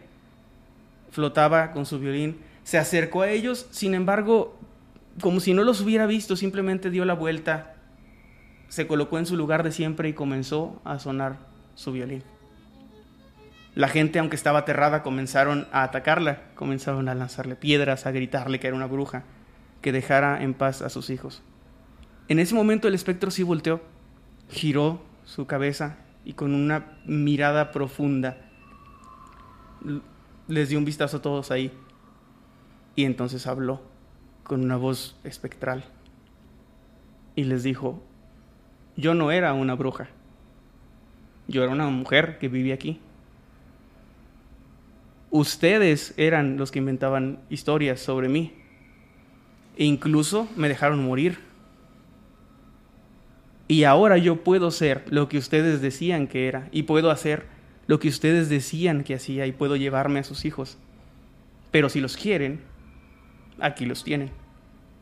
En ese momento la bruja abrió su boca de una manera inhumana completamente y de ella comenzaron a emanar huesos, sangre, carne y trozos de ropa con los que bañó a la multitud. La gente salió corriendo, se fueron de ahí de, de inmediato, sabiendo que estaban atrapados en ese pueblo, porque también aquellos que intentaban irse no volvían a saber de ellos, no se podían ir ni de día ni de noche, no había manera de escapar, desaparecían. Fueron desapareciendo tantos que ya no quedó ningún niño en el pueblo. Y entonces los adultos comenzaron a desaparecer. De hecho, solo quedaba un niño, yo. Mi madre me había dicho que esa bruja se llevaba a los niños del pueblo antes de que muriera. Así que junto a un amigo mío, el hijo del herrero del pueblo, una noche decidimos ir a su casa para quemarla, por lo que nos habían dicho que hacía. Esa noche, con fósforos, incendiamos su casa y provocamos que ella muriera y provocamos lo que está pasando ahora en el pueblo. Yo le confesé esto a mi madre esa noche, la noche en que, en que hablaron con la bruja. Le dije lo que había pasado, le dije que era mi culpa. Le dije que tal vez debíamos decirle a los demás habitantes del pueblo, pero ella me dijo que no. Me dijo que me callara, que era mejor que nadie lo supiera o me entregarían con ella. Desde esa noche el violín siguió sonando y siguió sonando. Y de nuevo cuando no sonaba alguien desaparecía. Y así perdí a mi padre, Así perdí a mis hermanos, a mi madre, a mis vecinos, a mis amigos. Actualmente tengo más de 100 años y soy el único habitante de este pueblo. Cada noche escucho ese maldito violín y no puedo evitar que todavía se me erice la piel. No puedo evitar sentir el mismo miedo de cuando era niño al escucharlo. Sé que es un castigo, Sé que me está guardando para el final. Sé que me ha dejado vivir todo este tiempo para sufrir todo esto. Pero también sé que todo eso se va a acabar. Estoy en mi mecedora. Tengo mi escopeta a mi lado, aunque sé que no me va a servir de nada. Y sé que esta noche va a venir por mí. Lo sé porque son las nueve en punto y esta noche no escuché sonar el violín de la bruja.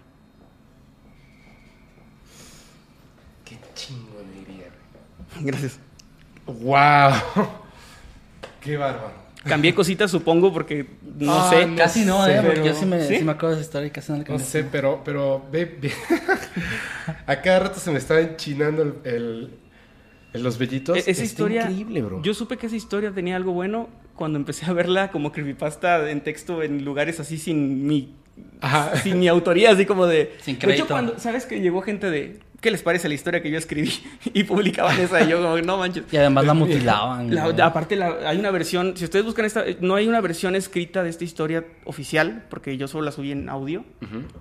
Pero en internet, si buscan el video de la bruja, la van a encontrar.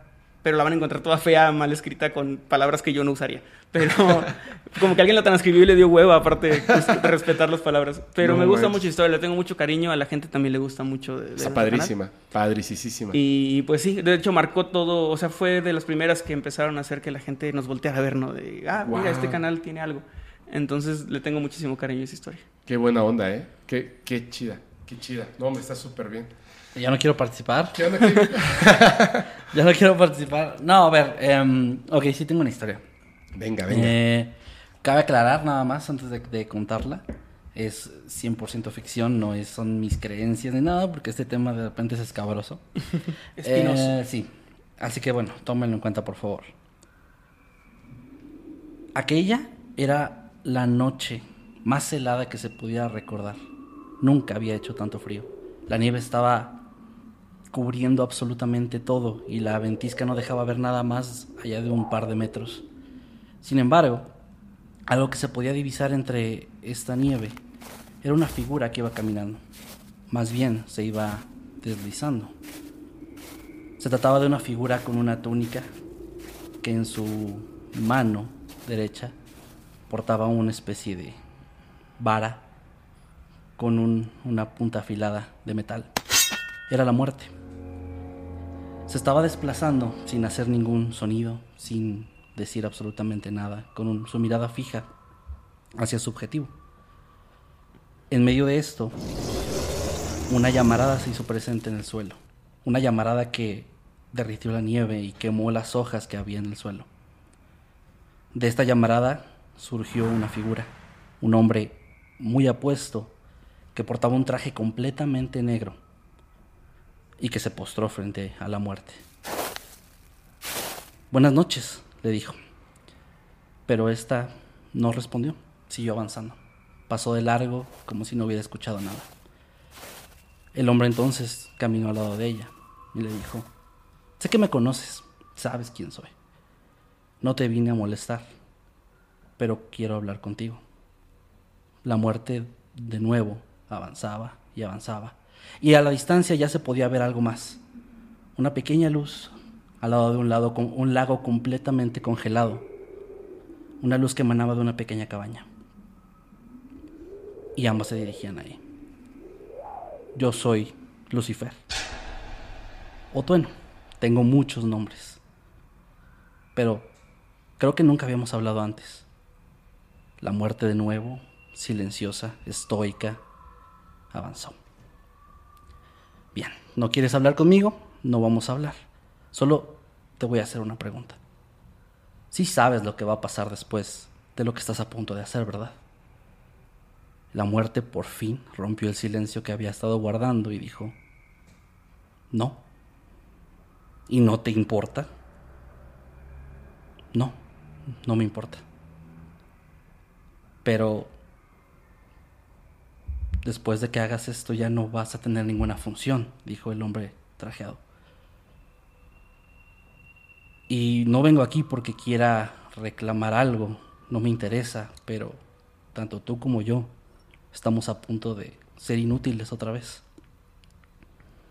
La muerte le preguntó a Lucifer, ¿tú tienes miedo?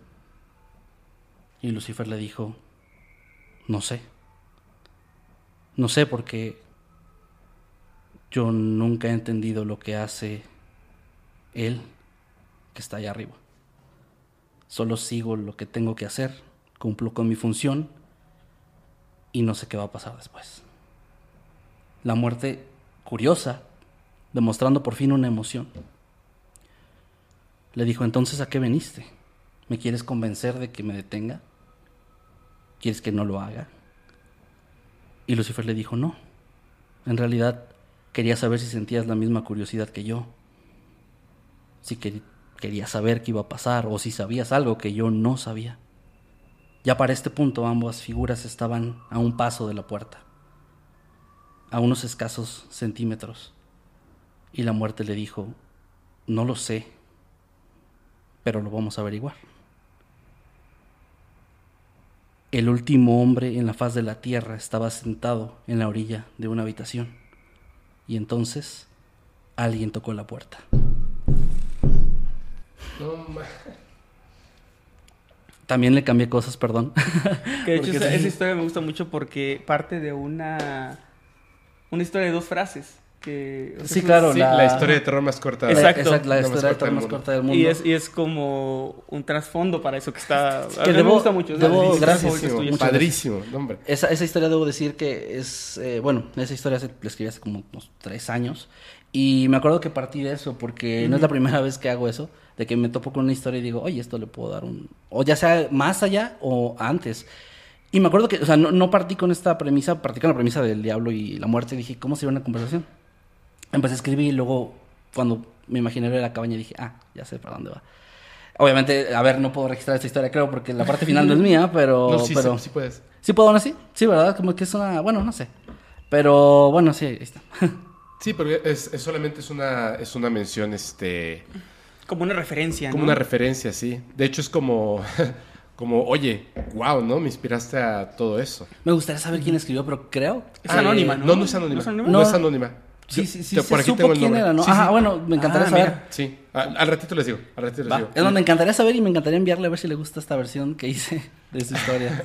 Y te responde con que una sí, demanda. Una demandota, ¿no? No importa, pero que la Espera lea. noticias de mis abogados. me inspiró. Porque hasta, hasta, ¿cómo se llama? Hasta en Padre de Familia hay una referencia a esa historia. Ah, ¿en Ah, serio? no No sabía. sabía. Sí, solo que en lugar de ser el, el- Dice, me siento como el último hombre. O sea, dice, tengo... Que es tan tonto que solo tiene una neurona. Y si esa neurona es como el último hombre este, vivo en la faz del planeta. Y entonces se ve así como... Y se ve la neurona y dice, por fin, por fin solo, ¿no? Y tiene así como una biblioteca gigantesca. Y cuando toma un libro para leer, se le caen los lentes y se rompen. Ah, E- esa creo yo que es una referencia a The Twilight Zone, a la Por eso. Desconocida, ¿verdad? Sí, que es precisamente, no sé si es adaptación de esto, Sí, pero es eso sí. que un hombre que le encantaba leer y quería solo silencio, ¿no? Y luego Y se solo. acaba el mundo ajá. y va a leer y se le caen los lentes. Sí, exacto. Ah, es cierto, es cierto, es cierto. Desconocida saber esa, Sí, esa sí, sí. referencia, no, no me la sabía. Wow, pero están, están buenísimas, ¿eh? Gracias, Qué- muchas gracias. Qué bárbaro, qué bárbaro. ¿Qué pasó? ¿Qué pasó? No, no, nada. No. Estaba escuchando. Oye, te- tengo una duda. Es que ya, ya, se me, ya se me revolvió todo. Ujú. Iban a contar otra cosa, ¿verdad? Ah, eh, ok, es que yo traía unas historias, o sea, como que me traté de acordar algunas historias y Emanuel había hecho una investigación. Sí. Ajá, entonces Emanuel que la traía por ahí. Ah, pues si quieren hablamos de eso, a ver. Sí, sí, sí. Venga.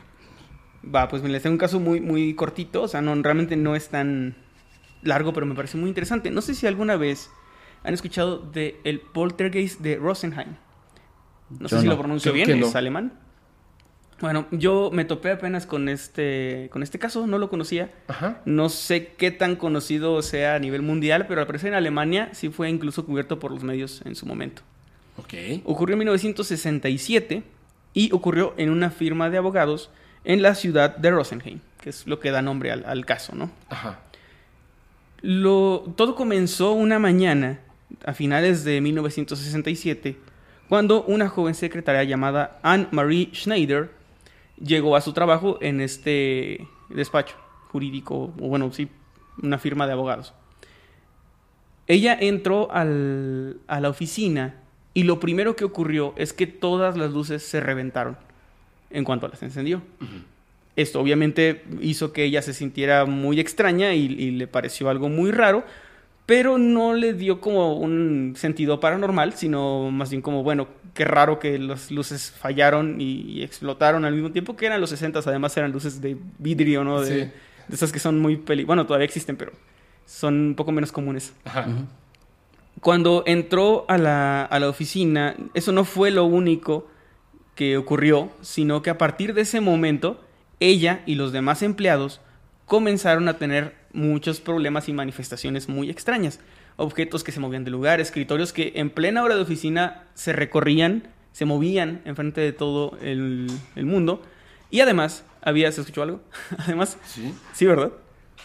Ah, perdón. ¿Es acá? Sí, no, sí, sí, no, sí es acá, sí es acá. Es pero- acá. A- Es- es salen- saliendo del baño, perdón. Además, lo, la parte, digamos, no más extraña, sino lo que más les afectaba es que las líneas telefónicas estaban fallando demasiado. Ajá. Llegaban llamadas y al contestar se escuchaba estática, no podían responder llamadas, a veces hacían llamadas y se cortaban de la nada. Y lo más raro y además lo que más le afectaba a los, a los dueños del lugar es que, aunque cambiaron de, de compañía telefónica porque pensaron que, bueno, era una ineficiencia, ¿no?, de la compañía con la que estaban, los problemas siguieron y además en un momento se dieron cuenta de que había registros, por ejemplo, de 50 llamadas en 10 minutos, lo que no tenía ni siquiera sentido. Ah. Ajá. y en la factura telefónica venía como que se habían hecho 50 llamadas en 10 minutos, en un lapso de tiempo corto. Claro. Que no es que sea imposible, pero era muy raro y ellos sabían que no lo habían hecho, ¿no? En ese momento, eh, Sigmund, Sigmund Adam llamó a unos técnicos para que revisaran absolutamente toda la instalación, tanto telefónica Como como, eléctrica, para ver qué es lo que estaba ocurriendo. Nunca, eh, cabe mencionar que nunca antes habían experimentado este tipo de cosas, era algo reciente, algo de semanas. Los técnicos revisaron cada rincón, revisaron todo. Los, el cableado era un cableado no tan viejo para el momento. Y todo estaba impecable, en excelentes condiciones. Aún así, Adam les pidió que por favor quitaran todo e hicieran una nueva instalación. Esto iba a ser costoso, sin embargo, él pensaba que, que de esa manera iba a solucionarse. Lamentablemente para él estaba muy equivocado porque las cosas siguieron pasando e incluso se, se intensificaron. Ya no eran solo movimientos y luces y eso, sino que ya eran casi casi ataques, o sea, ya eran como cosas violentas, mucho más violentas que estaban pasando. Los empleados estaban muy aterrados. Y fue ahí donde de nuevo Sigmund Adam, el dueño del buffet, él decidió poner este caso entonces en manos del departamento de parapsicología de la Universidad de Filsburgo. Este eh, departamento estaba dirigido por Hans Bender, que es considerado uno de los padres de la parapsicología alemana, y él ha ayudado de otros eh, especialistas, en, no hablo de especialistas paranormales, hablo de gente como ingenieros que, que él llevó para revisar el lugar, para ver precisamente las instalaciones, las paredes, el techo, todo, absolutamente todo, iban a revisar para ver qué era lo que ocurría. Esta persona sí estaba investigando de manera, o sea, su fenómeno a investigar era lo paranormal, la parapsicología. Sin embargo, primero había que descartar todo lo que pudiera ser físico, medible y, y explicable, ¿no? Entonces había que revisar precisamente instalaciones y, y todo, ¿no? Sin embargo, los técnicos y él no llegaron a ninguna conclusión lógica, física, electromagnética de lo que pudiera estar ocurriendo en, esa, en ese lugar. Las anomalías no tenían una explicación científica, o sea, no había, no había nada que estuviera provocando eso, ¿no? La prensa de la época ya estaba enterándose de esto y empezaron a publicar la historia. Ajá. Esto hizo que se volviera un poco mediático y que la gente estuviera al pendiente de lo que ocurría. No fue nada beneficioso para el bufete de, de abogados porque pues no quieres contratar a lo mejor a alguien que tiene este tipo de problemas. A lo mejor si eres escéptico porque sientes que no tienen seriedad. Si eres creyente porque no quieres meterte en esas cosas. Entonces no les fue muy bien con, con eso. Lo que descartó una teoría que era que se trataba de publicidad que era como vamos a hacer ruido para que la gente nos voltee a ver. Esa teoría se descartó. Había otra teoría que tenían eh, Hans y sus, sus ayudantes o sus colegas, que era la- el sabotaje de parte de los empleados. Pensaban, bueno, a lo mejor ellos no están contentos trabajando aquí y están saboteando la empresa, ¿no? Están, Ah. están haciendo algo como inventando historias y moviendo cosas para que el dueño gaste dinero y para que la pase mal, Claro. porque era el más afectado, Y dañar la imagen también. Dañar dañar la la imagen, imagen, de la empresa. Esa era una de, de las, de las teorías que manejaban. Ajá. Esta era, la- de hecho, la teoría más fuerte, incluso en la prensa se llegó a, a manejar. Pero entonces el, el dueño, el Adam, les habló a ellos y dijo, es que me acabo de dar cuenta de algo. Estas cosas no habían ocurrido nunca hasta que la secretaria de 19 años, Anne-Marie, llegó a trabajar aquí. Poco después de que ella llegó, empezaron a ocurrir todas estas cosas. Y curiosamente la mayoría pasan cuando ella está cerca o, o sea, si ella faltaba al trabajo no ocurría nada. Entonces era así como, creo yo que ella puede tener algo que ver. No, o sea, no necesariamente que lo estuviera provocando a propósito, pero sí que ella tuviera algo que, estuviera provocando todas estas cosas.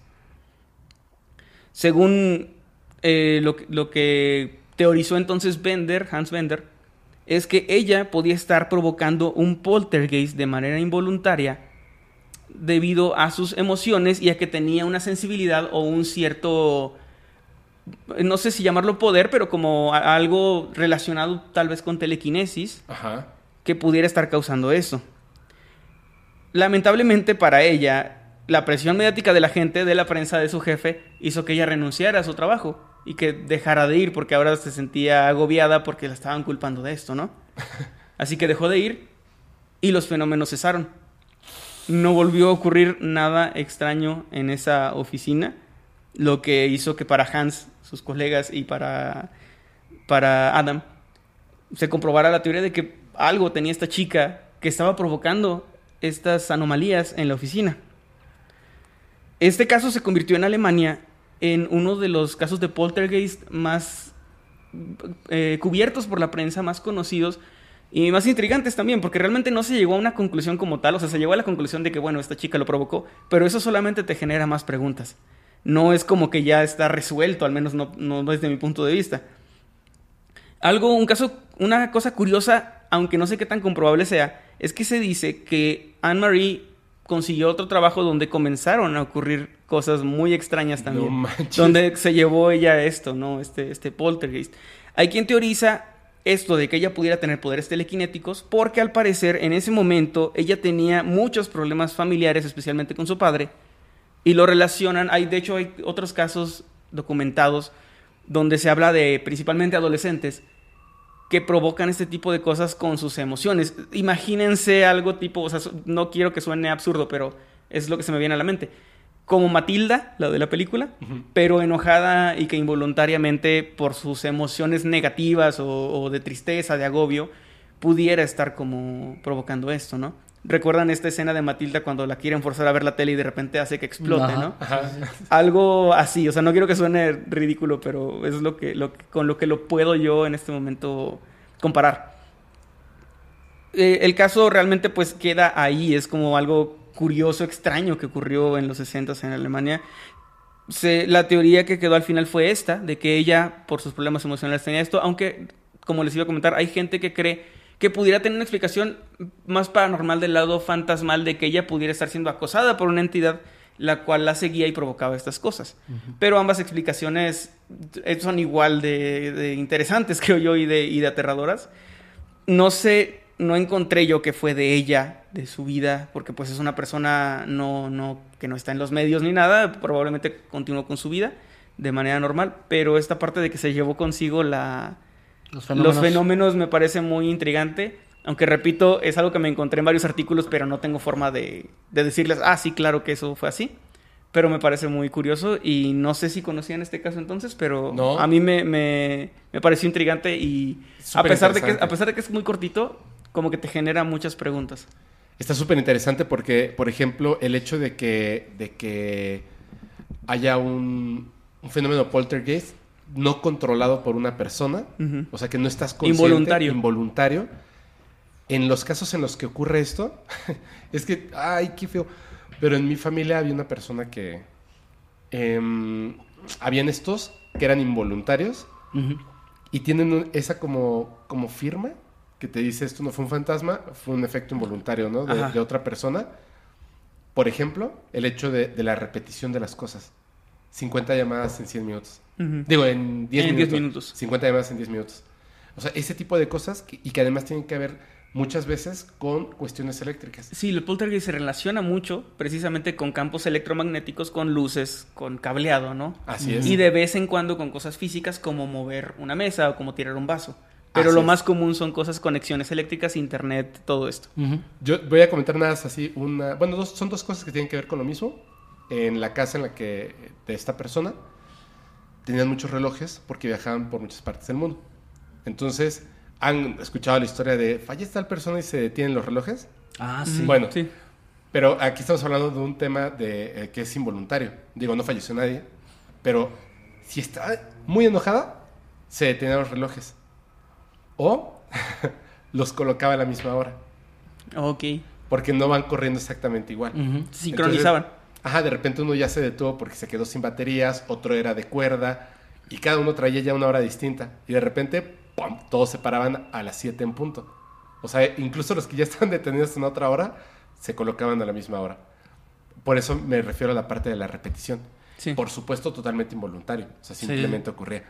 Y es- está muy interesante. Pobre chica, porque además así como... Sí, pues ella no tenía la, la culpa. culpable, ¿no? O sea, Sí. su culpa era tener problemas familiares, básicamente. Ajá. Que, ya era de por sí un problema para ella, ¿no? Claro. Y perder un trabajo o tener que renunciar a uno por eso también es- debe Además, ser muy difícil. el tema de ser este como acosada por ese por ser este como que la culpable de todo esto, me imagino que los medios también estaban ahí encima. Sí, y no, y los medios quieren vender, entonces no creo que hayan sido muy amables con, con Así ella. es. Sí, Así qué es. horrible, la verdad. Porque de por sí ya estaba pasando por momentos bien difíciles y esto es como solo agregarle más. Además tenía 19 años, o sea, era Está súper súper, joven. Fíjate, sí. como, como fan de, de este tipo de historias, como que me quedo con esa sensación de que no se investigara más y no se supiera qué pasó con ella, pero también como un humano tengo empatía al pensar que bueno que, la de- que ya no se supo, porque quiere Claro. decir que no sé si vivió en paz, pero al menos alejada del, del spotlight y eso es bueno, Sí. ¿no? Sí, claro. De hecho, muchas de las personas que, que pasan por estas situaciones, cuando ya al fin descubren que sí soy yo, O sea, no quiero hacerle, eh, o sea, no quiero pues destruir la, eh, la oficina, ¿no? Claro. no, Claro, es, sí. no es- no es eso, pero soy yo. Les generan un miedo bien fuerte. Porque te puedes llegar a enojar muchísimo con una persona. Sí. Imagínate, si tienes la capacidad de destruir el cableado, bueno, la parte eléctrica y que todos los focos estallen, ¿qué pasa si de repente, porque tienes problemas en casa, qué pasa si de repente te enojas fuertemente con tu pareja? Sí. Digamos, por ejemplo, que tu pareja tiene un marcapasos. Ah, sí. No manches. Sí, se O puede sea, ver se un peligro. detienes, sí. Claro. Entonces ya vives así como que, uy, tengo que estar así súper controlado de mis emociones, súper controlado de mis emociones, porque si no, pudiera llegar a pasar algo, ¿no? Ahora que lo pienso, no sé por qué dije Matilda y no Carrie, estaba ahí. Ajá. Pero bueno, algo así. Ahí, está el balón para que lo patearas. sí, ahí estaba ya puesto. Ah, es cierto. Sí, es una joven que no puede controlar Ajá. Sí. Es igual. Y que involuntariamente, después ya lo controla, pero involuntariamente hacía estas cosas. Sí, sí, sí, sí, sí. Wow. ¿Y tú nos ibas a contar una historia o varias? Tengo, bueno, eh, a ver, déjame nada más recordar rapidísimo cuántas tenía que no he contado. Hay una que te comenté a- antes de empezar, de la cual nos mandaron una evidencia, una fotografía. Ah, sí. Sí. Este, sí, pues de hecho es la última, es la última. Si. ¿Te parece bien? Sí. Bueno, esta historia nos la envió Aide. Ella nos cuenta, nos contó lo siguiente, que ocurrió hace cinco años. No tengo informaciones realmente de ahorita dónde está ella, pero nos contaba que en esa época vivía en casa de sus papás todavía. Y lo que nos dice es que ella es, sí es bastante creyente de temas paranormales y todo esto, y no le gusta meterse como a jugar con esas cosas, no le gusta como ah, tipo cosas como la Ouija o rituales, etcétera, pero que en una ocasión no tuvo mucha opción porque se encontraba con un grupo de amigos y entre la plática, como es normal que pase, empezaron a platicar de fantasmas y uno, uno de ellos dijo, ah, yo tengo una Ouija que me prestó alguien, podemos sacarla. Pero la intención de ellos específicamente, lo cual se me hace un poco curioso, no era invocar un fantasma, sino querían invocar específicamente una bruja. Querían invocar... ¿Con la ouija? Sí, con la, bueno, con la Ouija y con otras cosas que tenían ahí, porque uno de ellos como que estaba un poquito clavado en estos temas. Y aunque ella nunca nos, detalló qué rituales hicieron, nos comenta que hicieron varios y que ella sintió que no pasó nada. O sea, no, no les pasó como que se moviera la tabla ni con las demás cosas. Dice que realmente se sintió como asustada y se dio a la presión de formar parte de esto porque los compañeros, sus amigos le decían como que, ah, no pasa nada, ven. Ella por eso mismo también nos comenta que no sabe cuál de estos fue el que pudo haber provocado lo que le pasó después. Y es que lo primero que ocurrió fue que una noche, mientras se encontraba regresando de la escuela, pasó por una calle un poquito solitaria, que era parte de su camino, pero que en esta ocasión estaba como particularmente vacía. Empieza a sentir una sensación de, de peligro, de sentirse acechada, y cuando Aide se gira hacia atrás, ve a lo lejos, bastante lejos, pero que sí se distingue una silueta, de una persona que está como parada ahí a, a la distancia viéndola, y es como, bueno, no está caminando, pero tampoco me está haciendo nada. Entonces Aide se asusta un poco, pero apresura el paso. Cuando vuelve a voltear, esta figura ya está otra vez ahí, pero más cerca de ella, sin haberse movido, o al menos que ya no lo vea. En esta parte de la historia nos dice que, o sea, se veía con una persona, un- no, ni siquiera sabía si era una mujer o un hombre, pero una persona a lo lejos que estaba solo ahí. Afortunadamente para ella, ya más asustada y apresurando el paso, llegó a una zona un poquito con más gente y llegó a su casa finalmente y ya no se topó con, con esta persona que andaba ahí.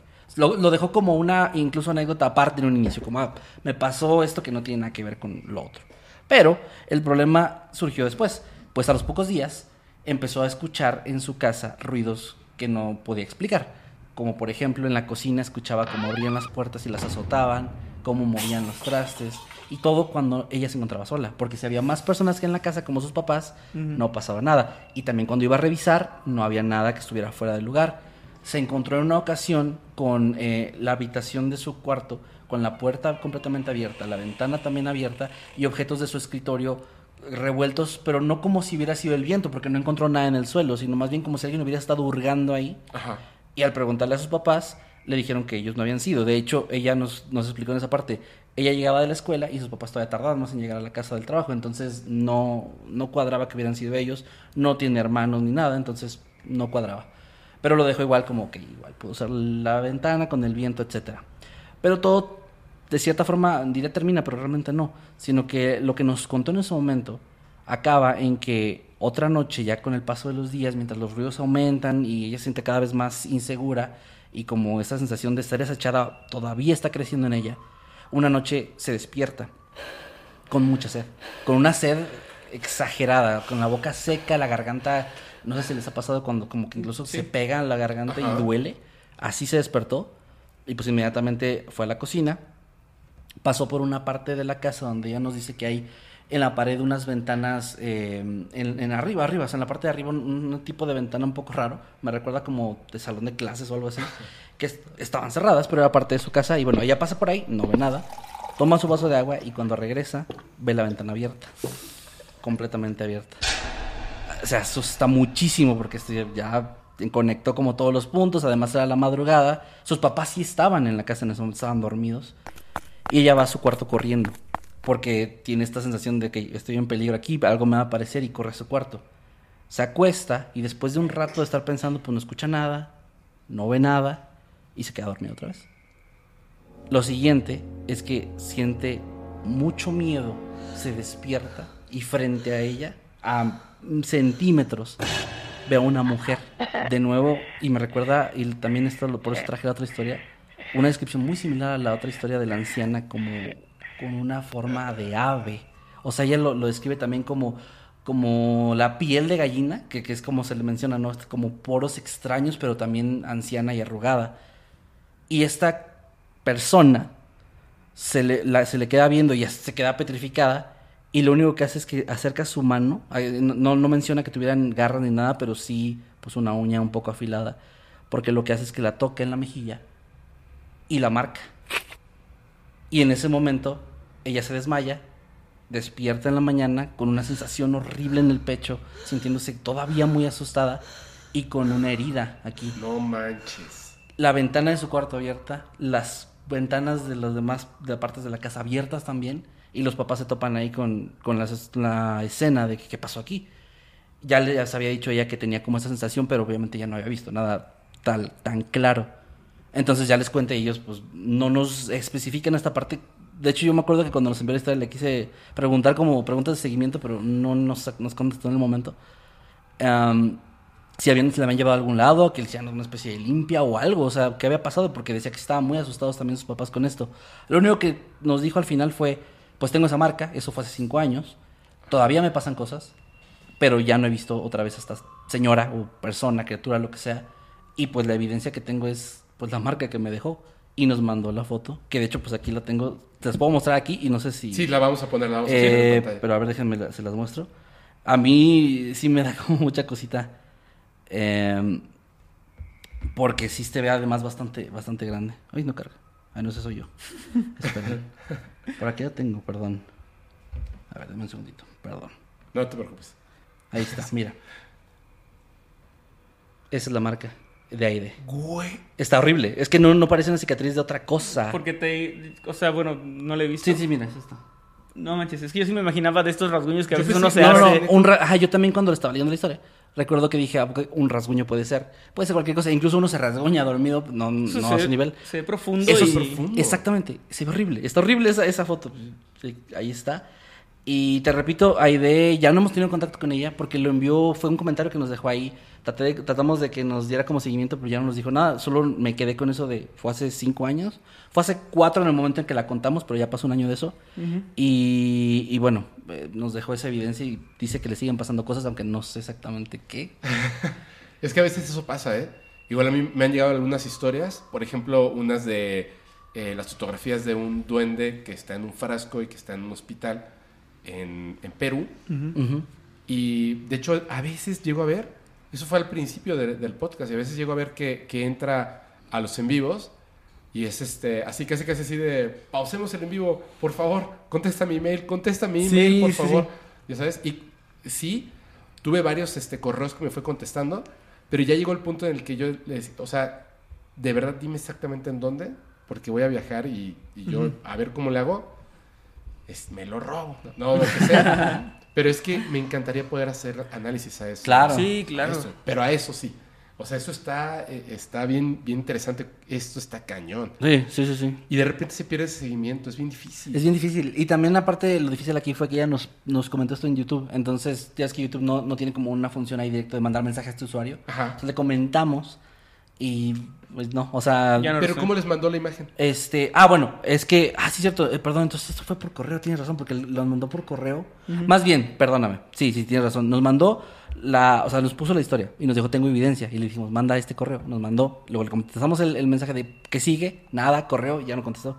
O sea, yo me acuerdo que lo, lo que pensé que iba a estar más activa es YouTube, porque te llega notificación Ah. cuando tu- un canal te comenta, ¿no? Y nada, y sí, sí, tienes razón, el, el correo tampoco lo contestó ahorita que lo pienso. Igual, igual ya tiene rato que no lo reviso, pero pues si ahí estás escuchando esto, andas por ahí, por favor, cuéntanos. Porque sí, sí tienes La tienes continuación, si es que continúa, ojalá que no. O sea, sí, la historia, me acuerdo que la dejó en un post en YouTube y los dijo, "Le- tengo. Porque eso pasa mucho, que te dicen, tengo evidencia. Y pues tienes un correo de evidencia o algo de que aquí, aquí mándalo. ¿Cómo se llama? Aide. Aide, si está escuchando esto, de verdad Por necesita- favor. necesitamos saber qué pasó. Y también, es más, voy a aprovechar, Cali, de Perú, si estás También. escuchando esto, por favor. Y también a Douglas, de Costa Rica, me debes un, un mail, por favor, contéstalo, porque voy a viajar hasta San José, nomás para, para saber qué onda con eso. Bueno, no es cierto, no solo para eso, pero también para saber qué onda con eso. Sí, pues bueno, ahí está la historia. Oigan, este, yo creo que, que ha sido un capitulazo. Está, yo, bueno, la verdad es que yo estoy así súper entretenido. Eh, me parece que, wow. ¿Saben qué pasa? A veces cuando estoy en los en vivos y me toca la parte de contar la historia, Ujú. sí veo el efecto en la otra persona que está allá y Sí. digo, ay, me encantaría escuchar una historia así. Y solamente me había pasado una vez con una persona en, en un capítulo que contó una historia, pero no fue una historia larguísima. Sí. Pero dije, wow, qué, qué habilidad para contar una historia, ¿no? Qué habilidad para contar una historia. Pero hoy, con ustedes, me sentí así súper chido. Estaba así como, wow. O sea, eso que a veces pierdes al momento de generar contenido, Sí. Sí. pierdes eso en, en los otros creadores, ¿no? Ya lo pierdes, porque ahora tú estás como del otro lado. Y ahorita, de verdad, muchísimas gracias porque volví a regresar a ese punto. Estaba impactado, contento con, con los vellos erizados y me encantaron las historias. Qué finales, qué... Muchas gracias. 10 de 10. Gracias, gracias. Y- que otro creador que hace también terror diga esto es- vale mucho, la verdad. Muchas gracias. está súper chido. Sí, porque Mucho, entiendo mucho. a qué te refieres. O sea, Sí, sé, sí, sé sí. lo- de lo que hablas, que de repente también cuando te vuelves muy técnico al momento de escuchar historias, dices, ah, va para allá, tiene como este, este ganchito. No dejas de pensar en eso, ¿no? Como que te, sí, es, es- no sé si le pase a en, otras, en otros rubros, pero... Por supuesto, ¿sabes dónde? Entre los magos. Ah, Ah, claro. claro. Sí, sí, sí. no disfrutan la magia y de repente llega un mago y... ¿Qué pasó? Ajá. Ya solo estás pensando, ah, esto lo hizo de esta forma, ¿no? Yo creo que sorprender a un mago debe ser un, un logro enorme, sí, o sea, gigantesco. enorme. O sea, que te diga, wow, no sé cómo hiciste eso. Sí, sí, Sí. Estuvo sí, sí, increíble, sí. o sea, sí. Pero bueno, muchas gracias, Pepo. De hecho, No, gracias, gracias. No, gracias a ustedes, de verdad, muchísimas gracias. De hecho, tengo una idea, pero no lo, no lo voy a contar aquí. Ahorita terminamos y se las voy a contar. Va. A ver si, a ver si, si jalan. ¿Va? Va, va, va. Perfecto. Oigan, este, pues muchísimas gracias. ¿Nos pueden repetir, por favor, otra vez las redes sociales? Claro que sí, a mí me encuentran en todos lados como arroba Emanuel con doble M, guion bajo night de noche en inglés. Y ahí me encuentran en Instagram, en Twitter, que es lo que más uso. Y tengo una página de Facebook, aunque es de mi música, también hago música, como Emanuel Morales. Así me encuentran. Súper, súper, súper. Y a mí me encuentran en todos lados como arroba Kevin Masketman. En todas las redes estoy con el mismo username. Y pues nada, gracias por la invitación, de verdad. Gracias. Muchas, muchas Y gracias. La Mundo Creepy genial. Oficial. Ah, sí. Y Creepy Mundo, arroba En Creepy Twitter. Mundo en Twitter porque nos ganaron el. Ah, también Mundo Creepy en YouTube y eh, e historias de Mundo Creepy o Noctámbulos Podcast en Spotify y cualquier plataforma de audio. Perfecto. Pues vamos a poner, de todos modos, ya lo saben, vamos a poner todas, todas, todas las redes sociales para que este. Miren, yo les voy a contar esa idea al final. Al final, Vale, o sea, va. ya, ya después de que finalice el programa, pero solo, solo, solo, sí. Vamos a hacer una cosa, porque luego por ahí vi que alguien dijo: si este capítulo. ah, hace ratito hablamos de él. Si este capítulo llega a no sé cuántos likes, dijo, entonces sí grabo con Fepo eh, el tema de la zombificación. ¿no? Ok, ajá. Y yo dije, ah, ok.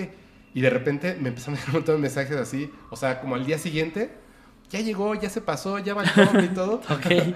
y tardamos muchísimo en volver a grabar. De hecho, fue el capítulo pasado. Ah, ok, ok, ok. Así fue, el- así tardamos muchísimo en volver a grabar porque, pues, obviamente estamos.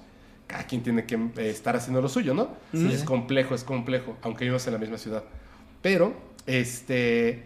No, no voy a pedir likes en el. O sea, sí, por favor, dejen like en Sí, el claro, video. por Por, favor. favor. dejen su like en el video. Si no, vamos a hacer lo siguiente. O sea, vayan al canal de Mundo Creepy y le ponen ahí un hashtag que diga este paranormal y mundo creepy. Con eso Ok. nosotros vamos a saber tal Claro. cual Sí, sí, sí. que tenemos que hacer algo súper especial con una idea que tengo. ¿Va? Va, Va. excelente, excelente. Paranormal y excelente. mundo creepy. Así le ponen. Perfecto. Y van a, van a, con eso ya sabemos que así va a ser. Va, va, y ya va, que va. están por allá, pues se suscriben y todo lo demás, ya saben. Ah, Muchas gracias. Sí, claro, muchas se gracias. agradece. No, no, no, muchísimas gracias a ustedes, de verdad, muchísimas gracias. Estoy bien contento, de verdad, estoy bien contento de, de, de este capítulo. Estoy bien contento.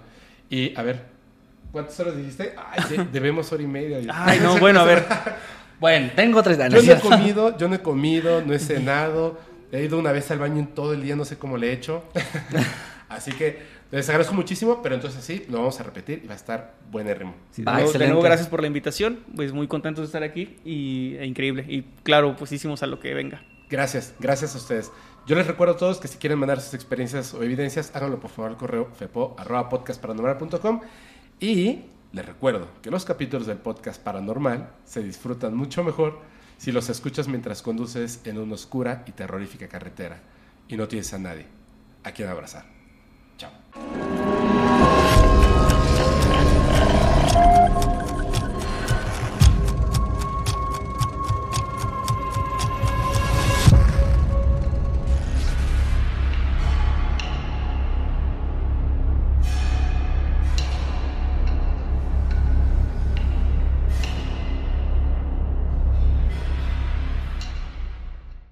¿Estás listo para convertir tus mejores ideas en un negocio en línea exitoso? Te presentamos Shopify.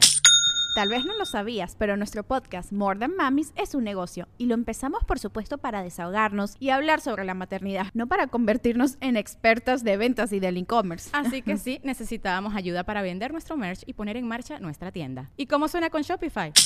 Llegó otra venta. Shopify es la plataforma de comercio que está revolucionando millones de negocios en todo el mundo. Ya seas un emprendedor desde tu casa o desde donde sea, Shopify es la única herramienta que necesitas para iniciar, administrar y hacer crecer tu negocio sin dificultades. Con Shopify puedo gestionar pedidos, envíos y pagos desde cualquier lugar, brindándote toda la información y estadísticas de tus ventas al detalle. Regístrate para un periodo de prueba con tan solo un dólar al mes en shopify.com barra sonoro, todo en minúsculas. Ve a shopify.com barra sonoro para llevar tu negocio al siguiente nivel. Shopify.com barra sonoro.